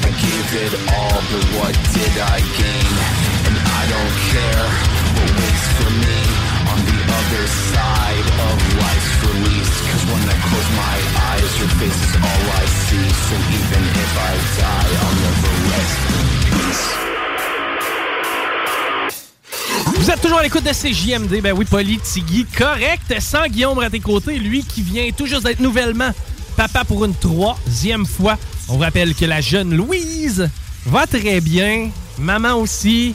Guillaume est en mode repos. Je pense que c'est bien mérité. Lui qui s'en offre pas assez régulièrement. Eh bien, c'est ça. Donc, euh, cette semaine, je suis à la barre de Politigui Correct pour un peu plus que la première heure. Mais euh, ben, merci de me faire confiance et merci d'être avec nous. Aujourd'hui, c'est Christine qui est avec moi. Christine, on veut parler d'un sujet euh, délicat. Oui, effectivement. Ben écoute, euh, l'idée m'est venue en fait, où les interrogations euh, sont venues quand j'ai trouvé un article là, qui a été publié sur Apple News euh, il y a deux, trois jours en fait. OK. Je t'explique la situation, là, l'article, ce que l'article relatait. C'est Kenneth ok, un suspect de 57 ans qui a été arrêté en mai dernier par la police de Peel en Ontario, qui fait face à au moins une quinzaine de chefs d'accusation pour avoir aidé ou conseillé des personnes à se suicider. Oh, OK. Un crime euh, qui est passible de 14 ans d'emprisonnement. Eh ben, en fait, c'est un crime. C'est quoi? La première fois que j'ai entendu parler de ce genre de crime-là, c'est dans le dossier, puis je crois que c'est au Massachusetts. là, J'y vais vraiment top of my head. Euh, c'est au Massachusetts. C'était une jeune fille. Si ma mémoire est bonne, 18 ans, là, ou vraiment la limite. Son euh, chum, à peu près à même âge, filait un mauvais coton, était en dépression. Elle, ça faisait régulièrement qu'e- qu'elle l'aidait à travers tout ça. Mais à un certain moment, elle a fait comme, regarde, je n'ai plus mon casse. Et elle l'a quasiment mis au défi de s'enlever la vie. Malheureusement, le jeune homme est mort et il y a eu des accusations qui ont été portées. J'ai hâte d'entendre euh, ce dossier-là. Ben, tu vois, euh, je ne savais pas que c'était comme possible. euh, Ben, oui, à un certain point, là, logiquement, mais je ne savais pas que c'était possible d'un. Comprenons-nous bien. Tu sais, des, des pieces of shit sur Internet, tu sais, des, mettons, là, des, des, euh, des keyboard warriors, Des- des, des- des des guerriers, trolls du, ou ouais, des guerriers du clavier. là. Eh ben, ça va arriver, là, des fois, là, ben, suicide-toi donc. Est-ce que ça, c'est tellement une incitation au suicide? Je pense que c'est juste un geste dégueulasse et mal calculé de la part de la personne qui s'exprime. là. oui, mais ça, on- Je pense pas que dans ce dossier-là, on pourrait comme dropper des accusations. Ben, écoute, ce qu'on parle ici est, est beaucoup plus grave. C'est ça, là. Euh, Kenneth Law aurait vendu du nitrite de sodium pur à 99,9% OK. à partir d'un site web qui avait euh, des allures d'un. Vraiment banal, là. C'est des amateurs de charcuterie, en fait, faites maison. Ben oui, c'est vrai, il y a de ça dans les charcuteries, du nitrite. Exactement, mais à très, très faible dose. Ouais. En fait, c'est seulement pour euh, euh, la samuration de la viande. Ouais, ben c'est pour, euh, ouais, c'est ça, c'est pour la, la durée de vie, de- Donc- entre autres. là, Donc, ouais. euh, aucun danger euh, lorsqu'ingéré en petite quantité, mais en grande quantité, c'est euh, nocif, voire que ça mène à la mort. Dans le fond, c'est une façon un peu weird de se suicider, dans le fond, de prendre ça. C'est comme, ben, weird. euh, ce qu'on peut juger rendu là. euh, Ben, c'est pas- mettons, ça serait pas le En premier fait- réflexe que j'aurais. En fait, là, ce qui est arrivé, c'est que euh, pro- ils ont fait la promotion ok, de son produit euh, par des forums pro-suicide. OK. Hey, là, les- si les- tu files pas, by the way, tel gars vend ça. dans tel, tel site internet qui Wow. semble être un site de charcuterie banal, tout simplement. Euh, donc là, tu reçois par la poste un petit, site, un petit sac de nitrite de sodium pur à 99,9% Les gens ingéraient ça et mouraient. C'est Euh, ouais, préoccupant comme ça. Exactement. Donc, euh, CTV, OK, estime que les trousses de monsieur-là ont été liées à 120 suicides au Canada. Il y aurait 120 personnes qui se seraient enlevé la vie avec le produit que ce gars-là vend. Au Canada. Et ça serait fait de façon volontaire. Au Canada. Au, Ca- au Canada, effectivement. Au Canada. Euh, donc, c'est ça. Comme je te disais, que plusieurs euh, euh, forums pro-suicide là, qualifiaient la, la trousse sous le nom de Escape Mode.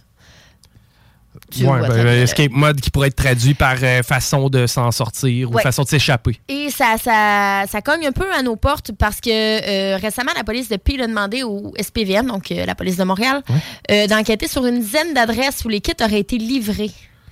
Donc, euh, bon, des vérifications ont été faites là, à toutes ces adresses pour s'assurer du bien-être des citoyens. Ben, c'est parce que là, c'est un scénario de film d'horreur. Oui, oui, écoute, j'en ai les fri- Je t'en parle, Chico, là, j'ai les poils qui me lèvent, là. ben, euh, c'est la première fois que ce genre de dossier-là vient à ma connaissance. Moi aussi. Bon. Euh, donc, le SPVM cherche toujours des gens là, qui pourraient être en possession du produit. Donc, qui n'auraient pas été toutes euh, retrouvés. Euh, Puis c'est quand même délicat parce qu'ils sont face à des gens qui sont potentiellement en détresse. Évidemment, c'est des Mais gens qui sont en crise, probablement ceux qui ont fait la commande. Ouais, et c'est important, si vous êtes au courant de quelque chose, d'alerter les, les infocrimes là, anonymement euh, et ou de référer ces personnes-là vers les bonnes ressources. Euh, faut dire que c'est pas la possession du produit en tant que tel euh, qui est illégale, c'est vraiment l'incitation ou l'assistance au suicide qui est légal, qui est illégale dans ce cas-là. Euh, pas juste ça. Monsieur-là euh, vendait aussi sur son site de l'équipement plus so- sophistiqué, là, dont des respirateurs connectés à des régulateurs d'azote. Afin de faciliter le, départ, là? Oui, exactement. Ah. Donc, euh, c'était carrément une plateforme là, pour t'aider à. En fait, quelqu'un qui voulait s'enlever la vie de façon efficace et de façon, à date de ce que je semble comprendre, sans douleur, c'était vers cette avenue-là qu'on pouvait Ben, se tourner. sans douleur, non. Est-ce que je peux. Non, Ouais, je sais pas qu'est-ce que ça, garantir ouais, je sais pas là, qu'est-ce que du ça fait prendre ça. là, mais- Mais euh, c'est ça, c'est juste que tu- tu te ramasses sur un forum que tu crois peut-être qui est pour la prévention du suicide. Finalement, c'est un forum euh, pro-suicide parce que c'est souvent comme ça qu'ils vont se déguiser. Et euh, là, on va t'encourager dans cet acte-là qui, au contraire, devrait être. Euh, Ben, il n'y a pas de bonne raison. En fait, il n'y a pas de raison d'encourager quelqu'un à s'enlever la vie. Exactement.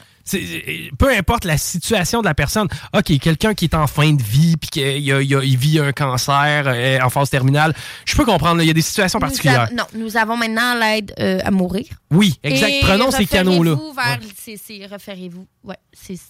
Mais mais il n'y a Il y aucune. a des gens qui sont là pour vous aider, il y a des gens qui sont là pour vous écouter, vous référez vers les bonnes euh, les bons organismes, Mm. les bons organismes. Donc non, ça c'est On a tous déjà pogné Mario Bros ou l'envoyé dans le trou. Je, je- je- je comprends que. Non, non, mais tu sais. Je suis quel- non, je suis quelqu'un qui fait des images dans la vie, tu le sais. Je suis quelqu'un qui aime, qui aime essayer de mettre des, des- des- des analogies. là. Ouais, mais tu sais la vie c'est pas un reset là. Euh, Ben, c'est ça. Premièrement, Mario, c'est parce que tu peux repartir la machine et rejouer avec comme tu veux. Mais, tu sais, c'est quoi le but de comme d'arrêter la game?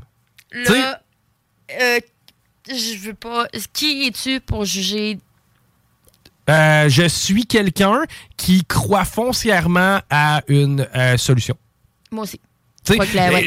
moi, je, je- je- personne, moi, jamais je vais juger quelqu'un qui s'enlève la vie. Je vais t'expliquer pourquoi.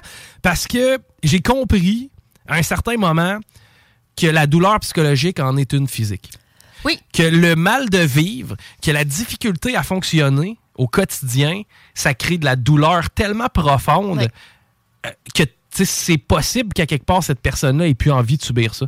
Maintenant, l'avenue à prendre, euh, c'est évidemment pas celle du suicide qui est la bonne, selon moi. Je pense qu'il y a un paquet d'autres solutions à envisager avant celle-là, euh, mais je ne juge pas. Je, genre, je serais pas la Non. personne à dire je vais être déçu de perdre quelqu'un que j'aime.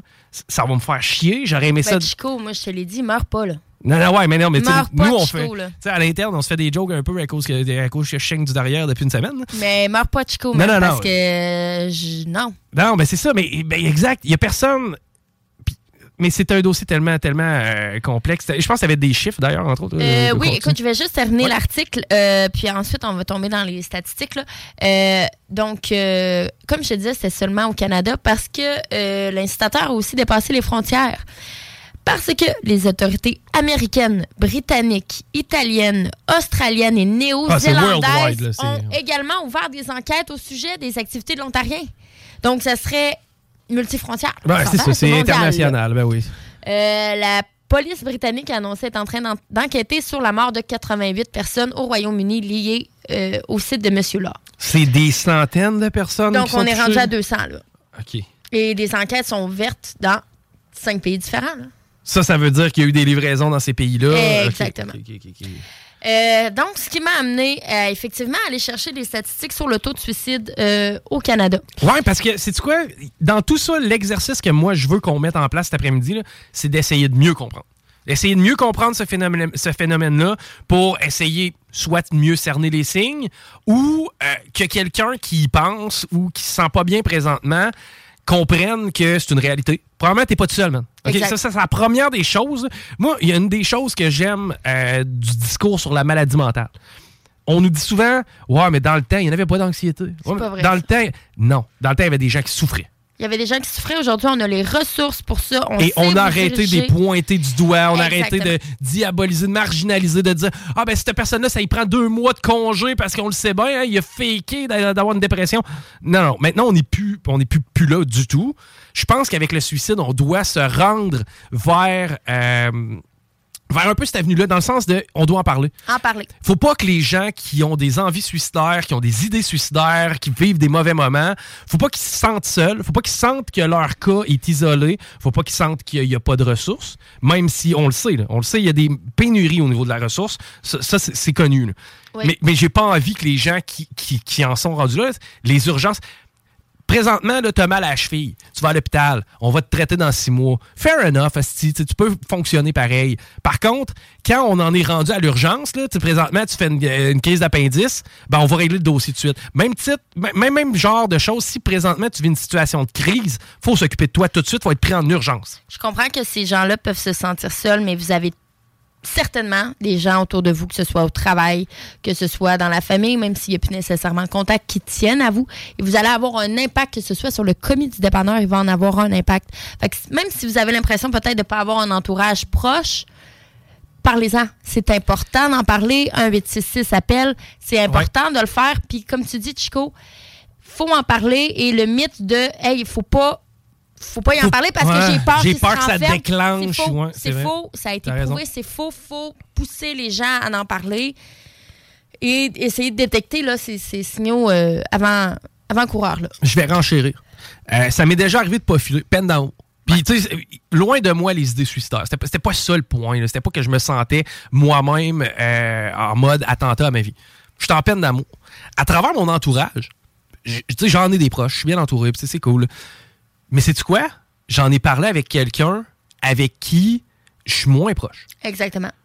Et des fois, d'aller chercher, euh, j'ai eu une, à à ce moment-là, j'ai eu l'oreille dont j'avais besoin, et je sens pas nécessairement que mes proches étaient compétents pour me l'offrir. Non, parce que. J'avais-tu ouais. besoin de conseils? J'avais-tu besoin de quelqu'un qui connaît la fille en question pour essayer de m'influencer sur Ouais, mais tu le sais comment qu'elle est. Ouais, mais elle fait ci. Ouais. Non, j'avais pas envie de ça. J'avais besoin de quelqu'un qui est complètement dehors de la situation. Quelqu'un de qui je, je ne connaissais pas l'expertise pour pouvoir m'aider. Mais Chris, j'ai été agréablement surpris puis ça m'a fait du bien. C'est que, tu sais, des fois, de se dire, dans mon entourage, ah ouais, mais je veux pas en parler à ma mère, je veux pas stresser. Je veux pas en parler à mon frère, esti, on n'est pas dans ce mood-là? Je veux pas en parler à mon meilleur chum, je veux pas qu'il me juge. All right. Peut-être que tu peux en parler à un collègue. Peut-être que tu peux en parler avec lever le téléphone, un 866 appel, en parler à une autre personne. Quelqu'un qui n'est pas impliqué émotionnellement dans la situation, ça peut aider. Je vais parler au jeu. J'ai. En étant adolescente, j'ai eu quelques idées suicidaires. J'ai- Je faisais l'automutilation. Euh, J'allais pas bien, OK? Euh, vous le devinerez, là. Euh, et euh, c'était peut-être. C'était d'une certaine façon, je crois, une recherche d'attention. C'est sûr que quand j'étais dans la maison, je mettais les manches longues. Mais quand j'arrivais à l'école, j'exposais mes coupures. Et euh, il y a quelqu'un qui m'a sauvé la vie et je ne saurais jamais qui c'est. Parce qu'il y a quelqu'un dans ma classe, quelqu'un qui a vu ces coupures-là et qui est allé voir la euh, psycho, la travailleuse en psychosocial La de l'école. ouais, qui, qui était. euh, Et cette personne-là, moi, à un moment donné, mon nom, il se fait appeler au micro. Voyons, qu'est-ce qui se passe? Je me ramasse Ouais. là. Et euh, j'ai commencé un suivi avec euh, Madame Karine, que je remercie encore aujourd'hui si elle m'écoute. Euh, et ensuite est venue euh, une hospitalisation pour m'aider. Qui était nécessaire, Christine? Ouais, et ça m'a permis d'avoir un psychologue pendant un an dans mon dossier. Puis si cette personne-là avait pas levé le flag, je serais plus là aujourd'hui. De. c'est tellement, premièrement, un beau témoignage. Merci de le faire. Et, et c'est vrai. C'est vrai que des fois, une personne à qui tu, tu penses pas, euh, à qui tu, tu n'accordes pas nécessairement d'importance dans ton quotidien, ça peut être la bonne personne aussi. aucune idée c'est qui Chico, puis je ne En saurais jamais. En plus? Mais cette personne-là m'a clairement sauvé la vie. Ben, et, et voilà. Et, et de là, l'idée d'en parler. De là, l'idée d'arrêter de se mettre la tête dans le sable. Parce que présentement, tu tu m'écoutes dans le char. Tu sais, dans l'auto, là. T'es dans ton day-to-day. Mais c'est quoi, peut-être qu'il y a quelqu'un en arrière. Les flots sont à l'école, au secondaire, whatever. Puis quelqu'un entend ça, puis fait comme, hey, il y a quelqu'un autour de moi qui file pas tant. Ouais. Moi, il lâche un coup de fil à. Ouais. Moi, il envoie un texto. Moi, voir comment ça va. Puis de se dire encore une fois, c'est lettre. Faut pas en parler. À parler-en pas, ça va donner des idées Non, ça va pas en s'améliorant les statistiques. c'est faux. Tu sais, de se dire, on n'en parlera pas, le problème va se régler, c'est pas mal de la pensée magique, ça. Puis de ce que je sais, ça marche pas. C'est que, à quelque part d'y arriver d'une autre euh, façon de faire, d'y arriver en grattant le bobo, en en parlant, en dédramatisant les situations. Tu sais Oui. ce que tu dis là, là, les écoles secondaires sont remplies de jeunes euh, qui vivent des drames au quotidien, Oui. que ce soit à la maison, que ce soit dans leur vie sentimentale, que ce soit dans leur parcours scolaire. Moi, Des gars là, avec qui j'allais à l'école qui avaient 22 là, à la fin de l'examen, ils se la pétaient. Ah, j'ai eu 22 ah, ah, ah. Quand ils arrivaient à la maison, ou tu sais, quand ils étaient seuls, en- ben, c'est parce que Chris, j'ai rien compris, puis mon avenir s'en va dans le mur. Tu sais, Ou ces gens-là qu'il y avait personne en arrière d'eux autres. Exact. Oui. Tu sais, il y, a- il y a- il y a tout. il y a tout qu'un aspect derrière tout ça, puis sans nécessairement que ça amène au suicide. Tu sais, il y a plein de dossiers qui nécessairement ne mèneraient pas au final à un suicide, n'aboutiraient pas à ça. Tu sais, moi, ma peine d'amour que j'ai eue, ça n'aurait pas abouti à un suicide. Mais à ce moment-là, au moment opportun, ben, j'ai été j'ai fait l'ouverture, je, je me suis ouvert et la personne était capable de m'accueillir. Puis à, ce- à ce moment-là, c'était ce que j'avais de besoin. Tu avais des euh, chiffres. euh, Christian. Oui, c'est ça. Donc, euh, chaque année, ok, c'est environ 4500 personnes qui se suicident au Canada. 4500, c'est 10 par, euh, c'est, ouais, 10 Douze. par jour. 12 par jour. 12 personnes qui se suicident chaque jour. Ça fait du monde. là. Mm. Ça fait du monde. Euh, en plus, chaque jour, il y a plus de 200 personnes au Canada qui font une tentative Wow! de suicide. Donc, ça, c'est des gens. C'est énorme. Tentative de suicide, comprenez-moi bien. Il y en a, ouais, si tu t'es manqué, c'est que tu voulais pas vraiment partir. Attends peu. là. Si on, faux, si on te fait un lavement d'estomac à l'hôpital parce qu'on t'a pogné à temps, Non, non, aucune tentative de suicide n'est à prendre à la légère, Ben même, oui, si oui. même si c'est juste d'avaler trois Tylenol. c'est ça. OK, ça, reste quand même une alerte, ça, ça reste quelqu'un qui est en Ça reste un signal que quelqu'un a une crise. Exactement. Il faut pas prendre ça à la légère, peu importe le degré que la tentative de suicide est. Ne prenez pas ça à la légère. Euh, on parlait des proches tout à l'heure, et ça, c'est quand même. Vous n'êtes pas toute seule, je le répète. Pour chaque suicide, c'est de 7 à 10 proches qui sont au moins profondément touchés par la perte. Euh, Nul doute, nul doute. 7 à 10. Ça, ça veut dire que la personne qui se sent seule au monde, il y en a 7 à 10 en moyenne que tu vas changer leur vie du jour au lendemain. Exactement. Profondément. OK, ça, c'est sans parler des autres qui vont effectivement être affectés par ça, Ouais. mais peut-être moins directement là, dans, dans leur vie de tous les jours. Il y a des gens qui, de par un suicide, se sont enlevés la vie. C'est exactement euh, là où je m'en allais. Là. Les groupes euh, suivants présentent un risque de suicide accru, les survivants d'une tentative de suicide, mais les proches d'une personne qui est décédée d'un suicide aussi. Voilà. Voilà, tu sais, des histoires de mon père s'est enlevé la vie, puis malheureusement, ça m'a affecté trop longtemps au cours de mon parcours. Euh, des histoires de j'étais en couple avec telle personne, je me sens coupable de ne pas avoir vu les signes. Tu sais, il y a toutes sortes de, de- de- de dossiers dans cette histoire-là, mais, mais sachez que ça touche des gens. là.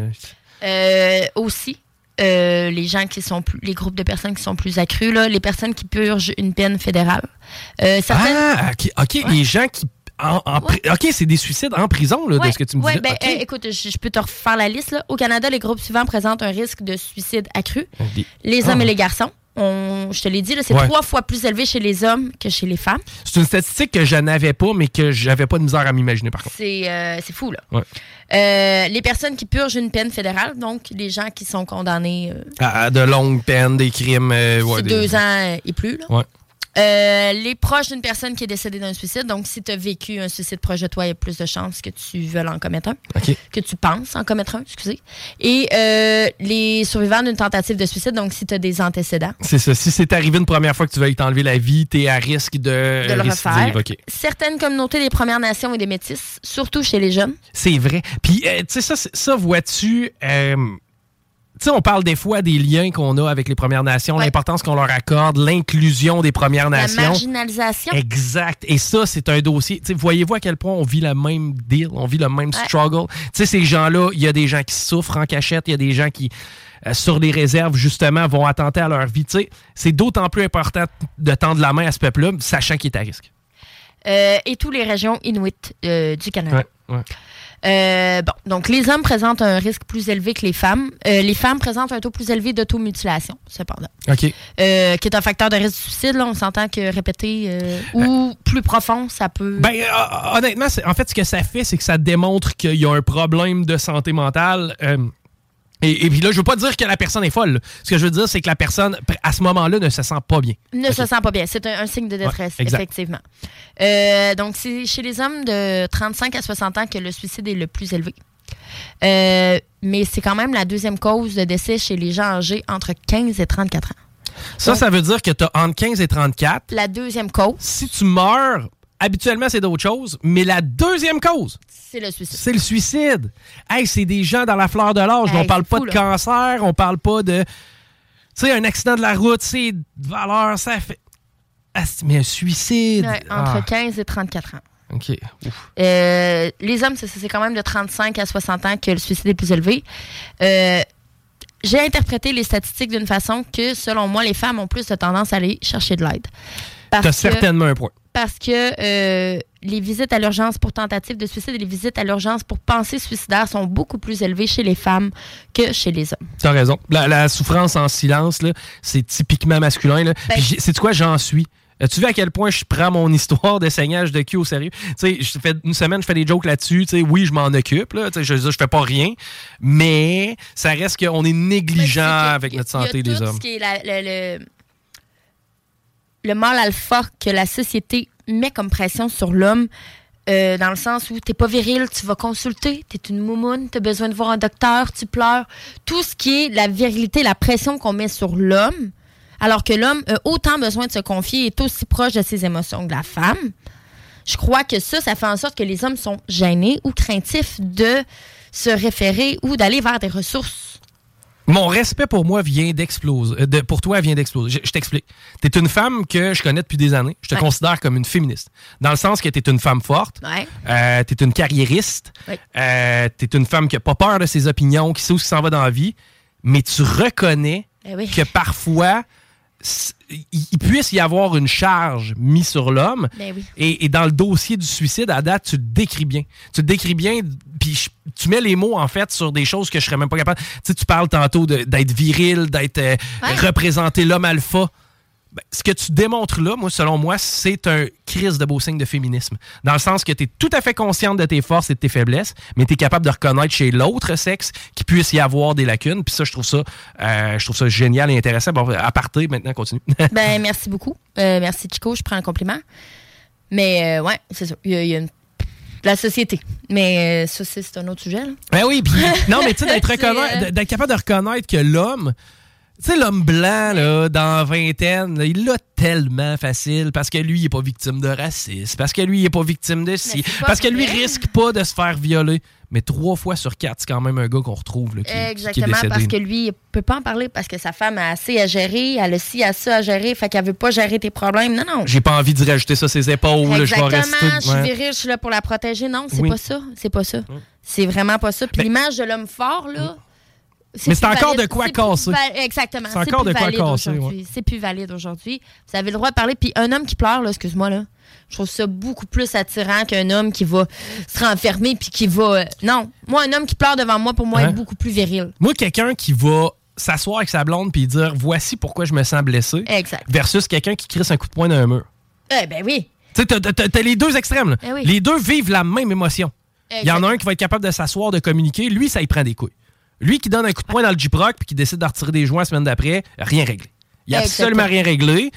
Mais en même temps, je peux pas le blâmer parce que, sais-tu, à quelque part, il y a cette pression sociale-là. Et moi, à l'école, tu vas pisser chez les gars, chez les filles, tu vas pisser où? Je m'en calisse, OK? Moi, les toilettes genrées, non genrées, transgenres, machin, I don't give a fuck. Je pense qu'on a des enjeux que tu viens d'amener qui sont pas mal plus préoccupants au niveau justement de la pression sociale chez les gens qui souffrent en silence. Ça, moi, c'est un dossier que je veux qu'on gratte bien plus de Ouais, mais on va-tu faire une toilette pour un monsieur ou pour une madame? I don't care. Genre, ça, c'est.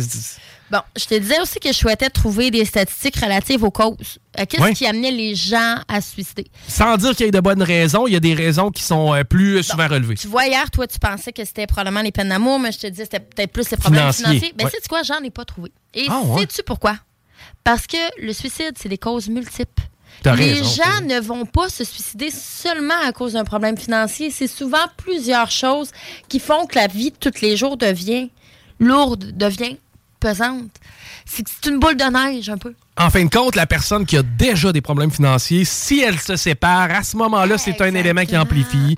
Quelqu'un qui vient de se séparer perd la garde des enfants. Bon, finalement, il arrive une bad luck, perd sa job dans le même, dans le même mois. OK, je comprends. C'est un amalgame de situations qui vont t'amener à ça. Exactement. Il n'y a pas seulement une cause, c'est multiple.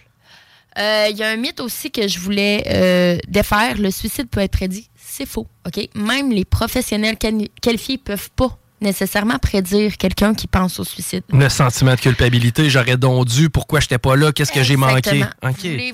Ça ne sert à rien de vous culpabiliser là-dessus. Au lieu de culpabiliser, euh, je sais pas, investi... Tu sais, je sais pas, partez des campagnes de financement, essayez de la prévention, mais tombez pas dans la culpabilité, ça sert à rien. Non, c'est clair. Puis oh, ça, ça, ça, c'est-tu, par contre, ça, je le remarque beaucoup. Famille d'un proche qui s'est enlevé la vie vont euh, partir soit un projet, une fondation, whatever. Puis, sais-tu quoi, ça, c'est une belle façon de canaliser euh, sa douleur, sa tristesse d'avoir perdu quelqu'un. C'est de lui rendre honneur, je pense, Ben, d'une certaine façon. Ouais. C'est bon, vivre. Euh, cependant, il y a quand même des signes avant-coureurs auxquels il faut faire attention. Donc, je vais en nommer quelques-uns. Euh, Quelqu'un qui pense au suicide pourrait, euh, pourrait en parler, OK? Pourrait en parler d'une façon même comme en blague. OK, du genre, euh, ah, de toute façon, euh, du site pas longtemps, ça va être réglé. Exactement. Euh, je pourrais te parler d'un plan. ah, mettons, moi, je- on, on nommera pas de situation concrète parce que je crois pas que ça l'aide nécessairement, Ouais. là, mais de préparer un plan. euh, tu vois que la personne a des sentiments de désespoir puis qu'elle a l'impression que les choses iront pas bien. Ouais. Euh, la Ah, de personne toute se façon, sent euh, seule ou déconnectée. Ah, de toute façon, je, elle est partie, mais garde, au final, là, je me rematcherai pas. Puis, c'est pas. C'est ça, c'est ça, t'es tu le déjà vois, dans, le mode déjà laissé aller, OK. Euh, que la personne te dise au revoir ou que tu vas leur manquer. Il y a plusieurs signes. Ça, là, t'as raison, je l'ai entendu régulièrement. J'ai trouvé ça bizarre quand que X personne m'a dit. Hey, ah, hey, hey, salut, puis euh, by the way, je, je vais m'ennuyer de toi, je vais penser à toi, puis nanana. C'est ça. Quelqu'un qui va tenir ce discours-là alors qu'il n'a pas habitude d'avoir ce genre de propos-là, ça peut laisser sous-entendre, OK. Euh, des comportements aussi. Donc, la personne pourrait avoir l'air en colère, irritée, pleurer plus fréquemment aussi. Euh, la personne va souvent se retirer des activités qu'elle apprécie habituellement. Donc, on délaisse les passions. Comment ça que Mike vient plus jouer au hockey? Il me Euh. si ça fait trois semaines qu'on l'a pas vu. Voyons, comment ça qu'il vient plus au jam? Lâcher un coup de fil. Ouais, OK. Euh, la personne ne veut pas passer du temps avec ses amis proches, ses amis ou ses proches, Mm. parce que tu le... la personne ne veut pas que les gens sachent, veut pas que les gens autour d'elle sachent qu'elle va pas bien puis veut pas mettre cette pression-là. Viens donc, t'as un film, viens à la maison, prendre une bière, blablabla. Non, ça me tente pas, non, ça me tente pas, non, ça me. Ah, j'ai pas le goût, je file pas pour ça. Sans dire que c'est nécessairement cette piste de solution-là. Si c'est à répétition, il y a probablement Guy sous roche. Euh, la personne donne des biens ou fait des projets pour après leur décès. C'est vrai. Ben oui, des histoires de Hey, garde, je vais te donner mon char. Man, tu vas me donner ton char, le malade. Non, non, mais tu sais, c'est ça pareil, là. On entend ça des fois, là. Genre, ah, hey, tu m'as donné son PlayStation. Comment ça m'a donné son PlayStation? Ben. Consommation d'alcool ou de substances plus qu'à l'habitude. Euh, L'engagement accru dans des comportements à haut risque. La personne teste un peu la mort. Je vais conduire plus dangereusement. Ouais. Euh, je vais traverser la rue sans checker. Euh, J'ai pris, j'ai pris une dose, mais je vais chauffer pareil. C'est ça. Puis, sais-tu quoi?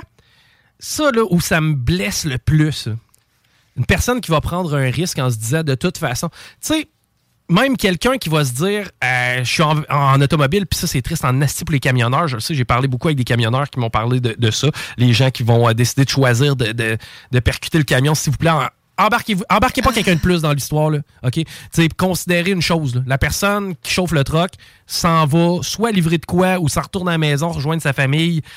Tu vas fucker sa vie sur un temps, là, si tu décides de picher le civique en face. Ceci dit, si jamais tu fais le geste et que tu ne décèdes pas, tu peux te ramasser malheureusement paraplégique. Tu peux, tu- en fin de compte, tu peux encore plus nuire à ton futur là, en faisant ce genre de geste pas calculé là. c'est ça. Les solutions sont.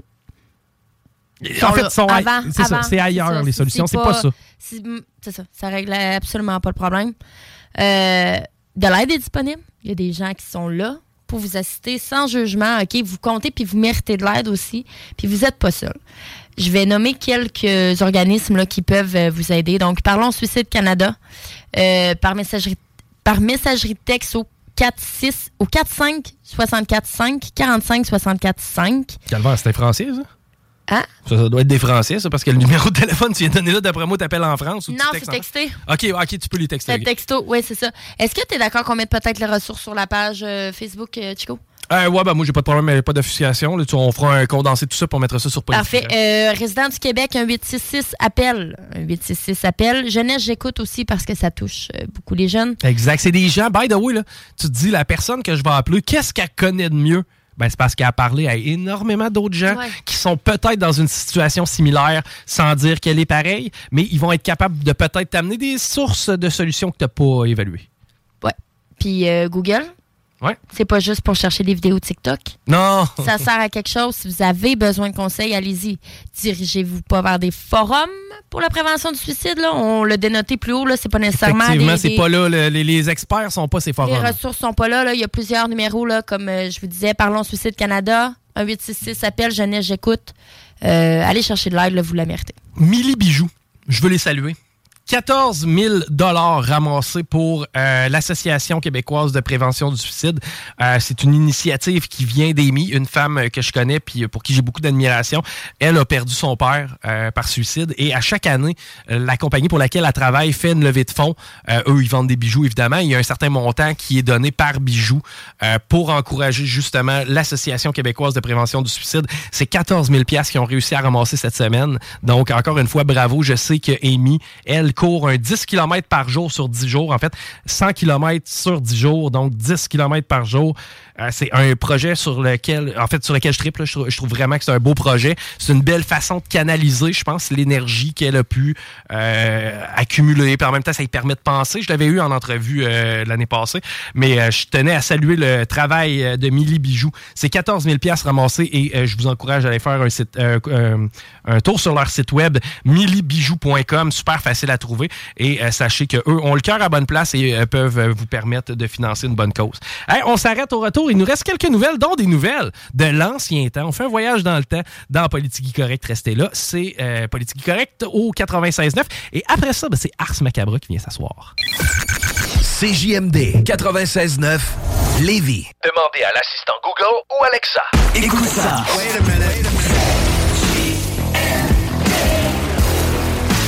Vous écoutez CJMD. chez Saint-Nicolas Nissan. Vous écoutez l'alternative radio anticonformiste, innovante, fucking fresh. 96. Chez Saint-Nicolas Nissan.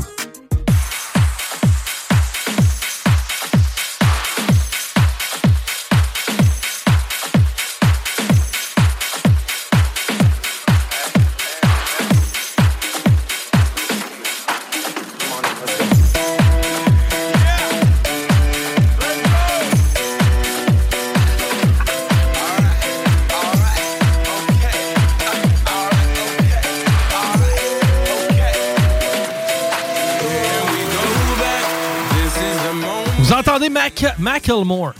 Tu connais Macklemore? C'est sûr que t'as fait exprès, Chico. Pourquoi j'ai fait exprès, tu penses? Parce qu'on est joyeux? Non. Parce qu'on est en 2013, Christine! Ah!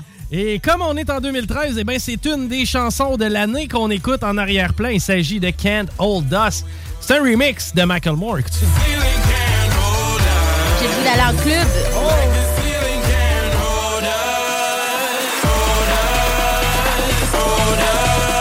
On prend l'habitude dans Politique Correct depuis déjà quelques jours de faire une revue d'actualité. Mais un retour dans le temps. On embarque dans la DeLorean avec le bon vieux Doug Brown et on revient en 2013. Ouais, j'avais pas le goût de reculer trop, euh, trop tôt parce que j'avais le goût que ce soit peut-être des nouvelles qui te rappellent des trucs. Parce que quand même, 2013, t'avais quel âge? Ça fait 10 ans? 15 ans, genre? Oh! 15-16 ans, là. Donc, t'avais 15-16 ans à l'époque. 2013, personnellement, j'avais 26. euh, Donc, C'est ça, euh, ouais, c'est ça. ça, 15-16.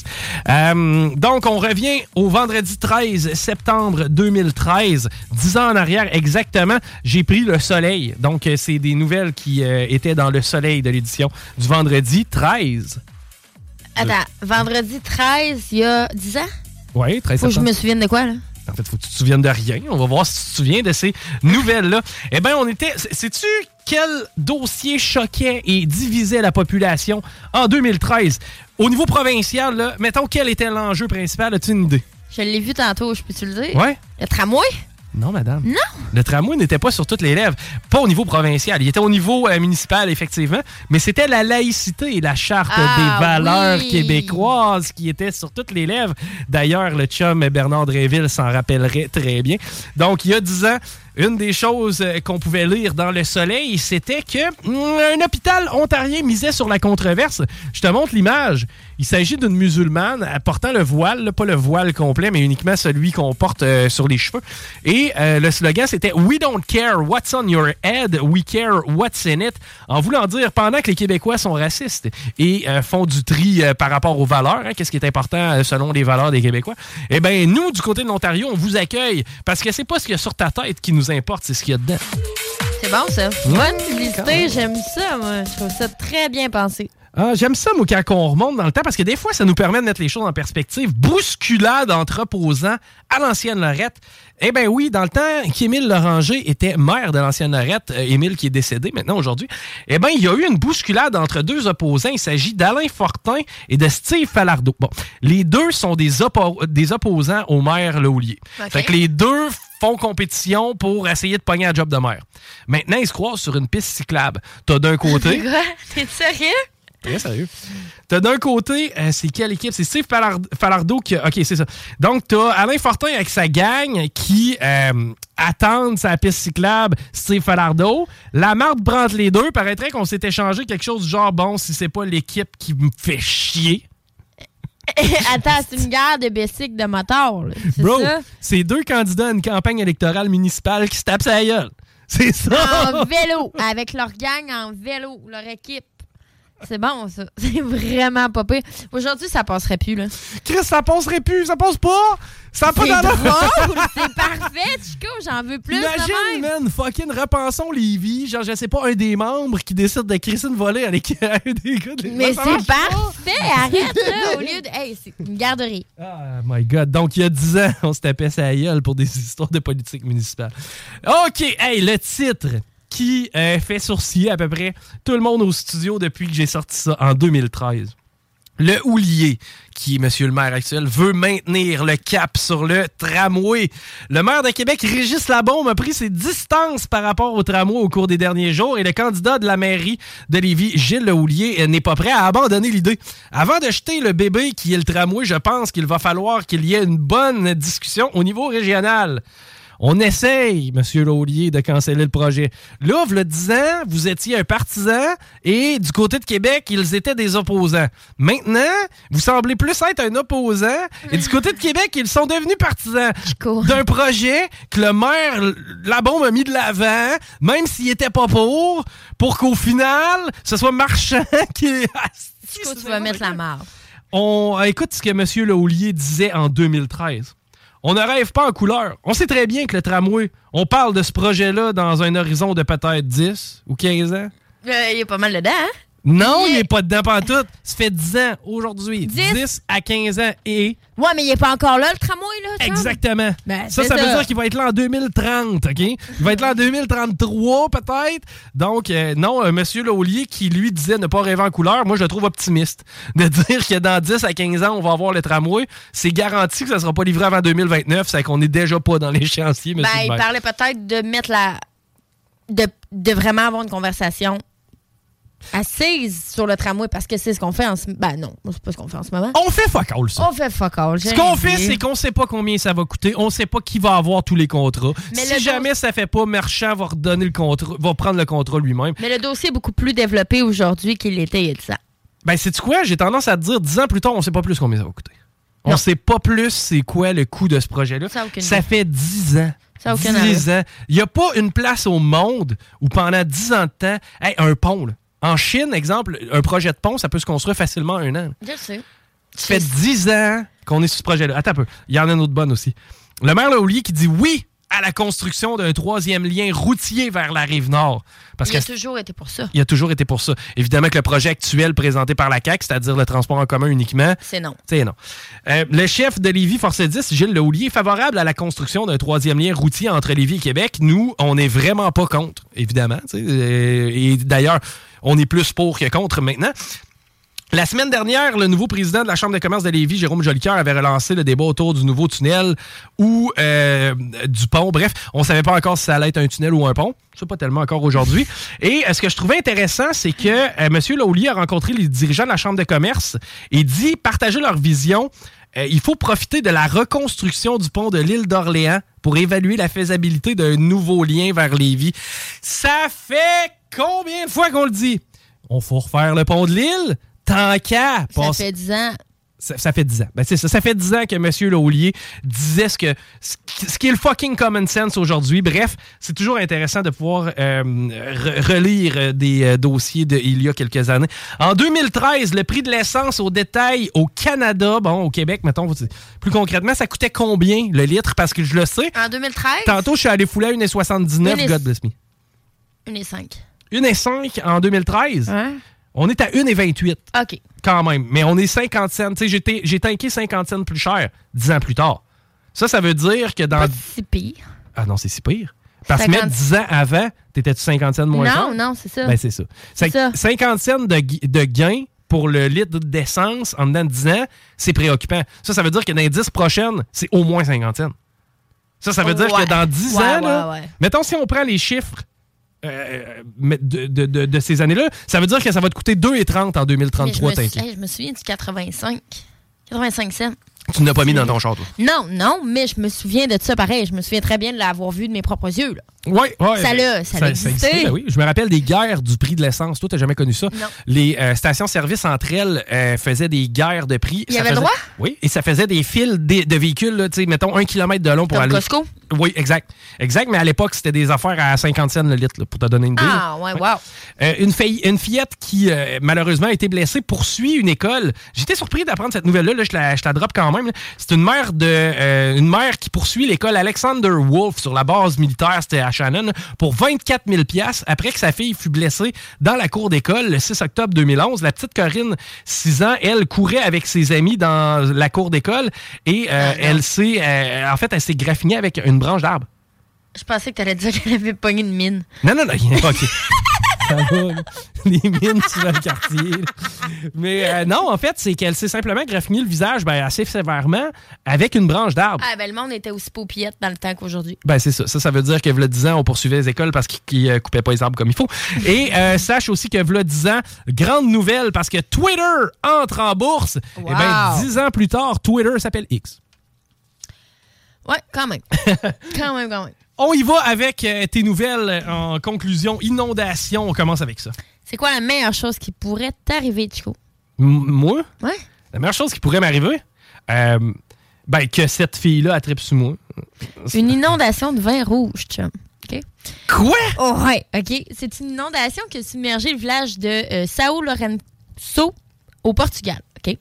Euh, c'est deux cuves qui ont éclaté dans une distillerie, puis ils ont rempli les rues de vin rouge. J'ai regardé le vidéo et ça coule à flot. Je comprends pas pourquoi les gens ne se baignent pas dedans. Ben, moi, j'étais pleine face à terre. Ouais, je te dis, là, ça coule. là. Il y en a, là. T'as un courant, là, tellement que ça descend les pentes, le vin rouge. C'est 2,2 millions de litres de vin rouge qui se sont déversés dans les artères du village, OK? 2,2 millions de bouteilles! Ouais. Parce que c'est ça, là, souvent c'est 1 litre ou ben, c'est 750 ml, là, mais, mais ça à 2,2 millions de bouteilles qui pètent en simultané. C'est fou, hein? Mais ça fait, je te dis, là, si je pensais pas que le courant pouvait être. Il y a un courant de Ouais, vin rouge. Il y a un courant de vin rouge au travers le village. Euh, fait qu'il y a plusieurs. Bon, le vidéo euh, a été relayé Paraîtrait que les gens se fois. faisaient des steaks puis des sauces aux champignons trois poivres à côté pour pouvoir Ben, accompagner la rue. Honnêtement, là, honnêtement, je comprends pas pourquoi les gens ont pas comme pris des barils ou. C'est du gaspille. C'est du gros gaspille de vin. Euh, bon, il n'y a eu aucun blessé parce que ça aurait quand même pu arriver. Il n'y a eu aucun blessé, mais une hostie de party. Euh, aucun blessé n'a été recensé, là, mais l'inondation a causé de nombreux dégâts matériels, OK? Parce que le vin a envahi les caves et les jardins de nombreux habitants. Euh, il a également inondé la route principale puis des routes voisines. Euh, ils disent qu'il y a quand même une partie du vin qui a pu être récupérée puis qui a été transportée vers des stations d'é- d'épuration. OK. Euh, il estime avoir évité le pire parce que ça aurait pu causer une catastrophe environnementale là, vin avait atteint euh, l'eau, la rivière qui était à proximité. là. Catastrophe environnementale. Permets-moi une- de douter du terme. Là. Une puis, ça catastrophe. aurait pu polluer l'eau qui était. Non, ça euh, l'aurait désinfecté, c'est de l'alcool, calvaire. Ouais, non, je suis pas sûre que ça fonctionne comme ça. Non, moi j'ai le goût que ça fonctionne de même. Euh, bon, écoute, la distillerie a invité quand même les habitants là, euh, qui ont eu des, des impacts là, suite à ça à, à les contacter là, parce qu'ils vont s'occuper de la réparation puis euh, du nettoyage. Ah, le nettoyage. J'avais pas besoin, à grand coup de langue, m'occuper de ça. Mais On a engagé Chico. ouais. Ouais, euh, paraît que Chico va arriver et le gars, il a une soif insatiable. Mais tu te vois-tu? Sérieux, tu te réveilles un matin puis il y a du, vin rouge qui coule dans ta rue. Je te garantis qu'il y a un TikTok de moi en train de licher Hey, moi, je te le dis, là, je suis aux anges. J'aimerais ça. Je suis aux anges. C'est vraiment la meilleure chose qui peut pas t'arriver. J'aime le vin. OK. L'autre que j'ai trouvé très, très drôle. Parce que là, après une inondation, un incendie. Ouais. C'est cool parce que t'es dans les extrêmes. Je là. le sais. Le feu et le vin. OK, c'est un incendie. C'est c'est- bon. C'est pas drôle, mais c'est drôle. Vous allez comprendre. On a le droit de rire de mes nouvelles de v'là 10 ans, mais là, les nouvelles actuelles, j'ai hâte de voir. Ouais, mais OK.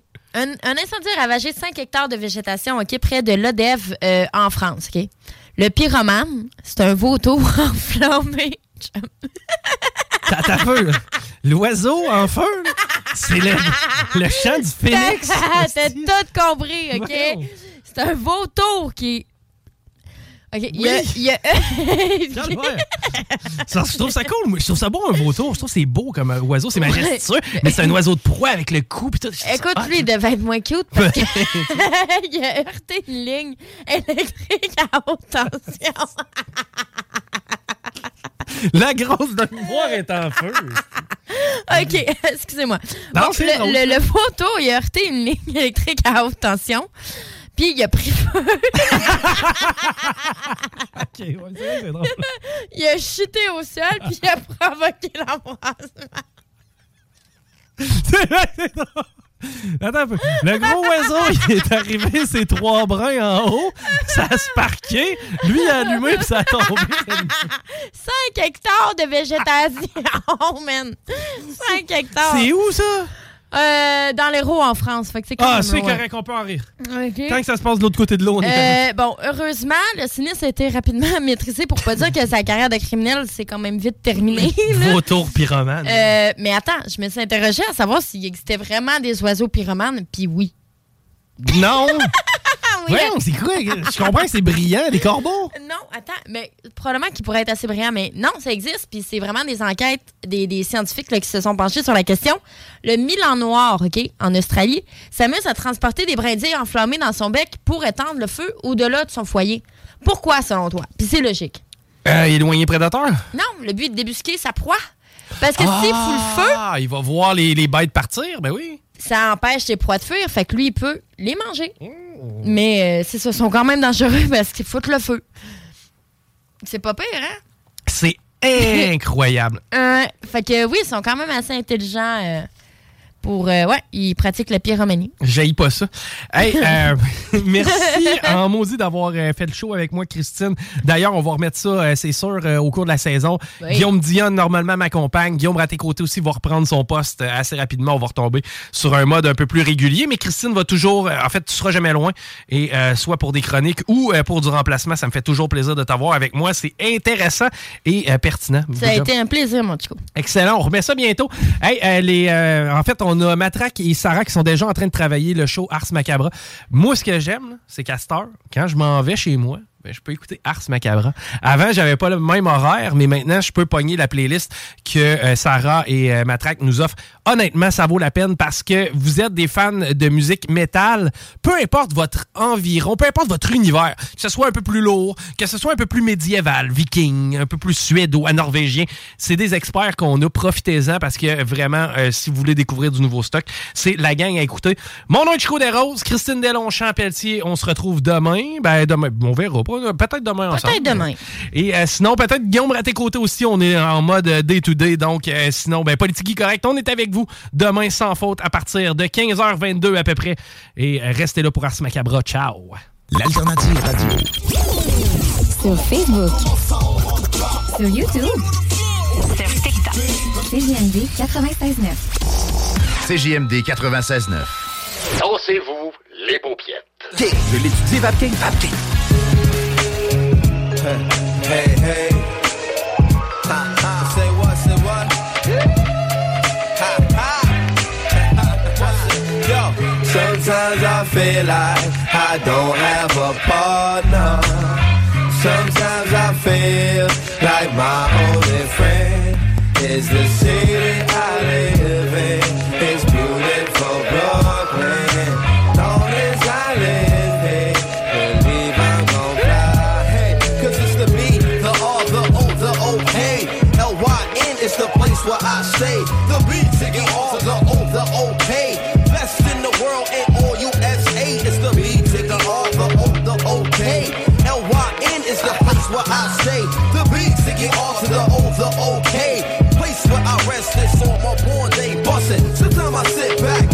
reflect. Watch the world go by and my thought connect. I think about the time past and the time to come. Reminisce of that style when I was fly and young. I used to try and come to the neighborhood function.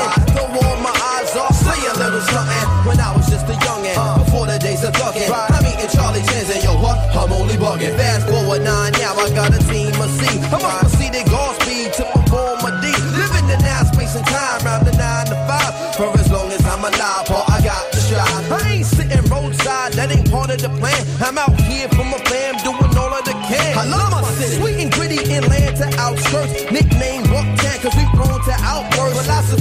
Divine and touch mine, I touch back. Walk the streets like it's sweet and get beat like drum tracks. Catch no shakes over jakes. We bust back. Bring the Marty to your face with no place to run back. I'm from the slums that created the bass that thump back. This ain't a game plan. Play your James Brown and jump back. What you want, Jack? Your cat stats, they jumps at. Throw they guns back. Mama scream where she sons at. Tryna hunt that. Recurring dream of high stakes. The fourth largest, first hardest. The place. Settled by the judge many years ago. Three billion strong. Here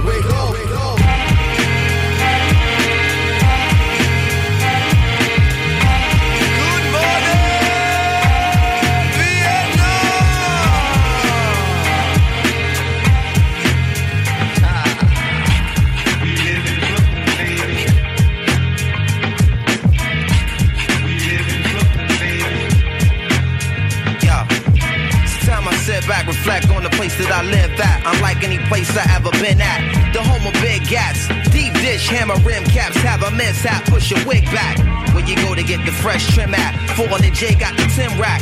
Blue collars, Metro carting in. Thugs mobbing in, form partnership, increase armament. Street former says deep consequence. When you seek sleek ornaments, you get caught. Rode the white horse and can't get off. Big dogs that trick off just get sent off. They shoebox stashes, all they see is gotta live off. It's real, yo, but still, yo, it's love here. And it's felt by anybody to come here. Out of towners take the train, plane, and bus here. Must be something that they really want here. One year as a resident, deep in sentiment, they shout out, Go Brooklyn, they representing it. Sitting on their front stoop, sipping Guinnesses. Using native dialect in they sentences. From the tree line blocks to the tenements, to the mom and pop local shop businesses. But travel all around the world at great distances. It ain't a place that I know that bear resemblance. That's why we call it the planet, not a borough or a province. Our style is uncommon from some to the Tompkins to Lafayette Gardens. White cloth Gowanus and the army jacket liners. Yo, this goes out to Macassa, Coney out Friday night out in front of the Himalaya going wild. To Crown Heights and Smurf Village, the 90s, and all my yard in Trinity Brown's Village, Parkside, tennis court, 30s, 40s, in the 50s. The cats out in Starlight City getting busy. To the hook, to the east, to the stop. Bushwick and Canarsie, Farragut, Fort Greene, and Marcy. My Flatbush posse, generals and armies. When it's time to form, just call me. And let this song be playing loud in Long Beach. If you love Bucktown strongly, raise it up. Brooklyn, my habitat, the place where I happen at. Loud sway in the sharp balance of the battle axe. Irons is brandished at, thugs draw their hammer back. It's where you find the news tool crew cameras at. It's where my fam is at, the summertime jam is at. They play big and get you open like a sandal back. Hotter than candle wax, hustling, and you can't relax. The crack babies trying to find where they mamas at. It's off the handle black with big police scandals at. Turning the action screenplay so the Miramax. The type of place where they check your appearance at. And cats who know where all the hot low is at. The stomping grounds where you find a pound smokers that. Be blazing charm to have your wave cap floating back. The doorstep where the dispossessed posted at. Dope fiends out on Franklin Ave selling over racks. You big baller better keep your money folded back. Cause once the young guns notice that it's over black, Brooklyn keep on taking it. Worldwide we known for that. Flossy cats get it snatched like the local tax. The place I sharpen up my baritone vocals at with one of the greatest MCs was a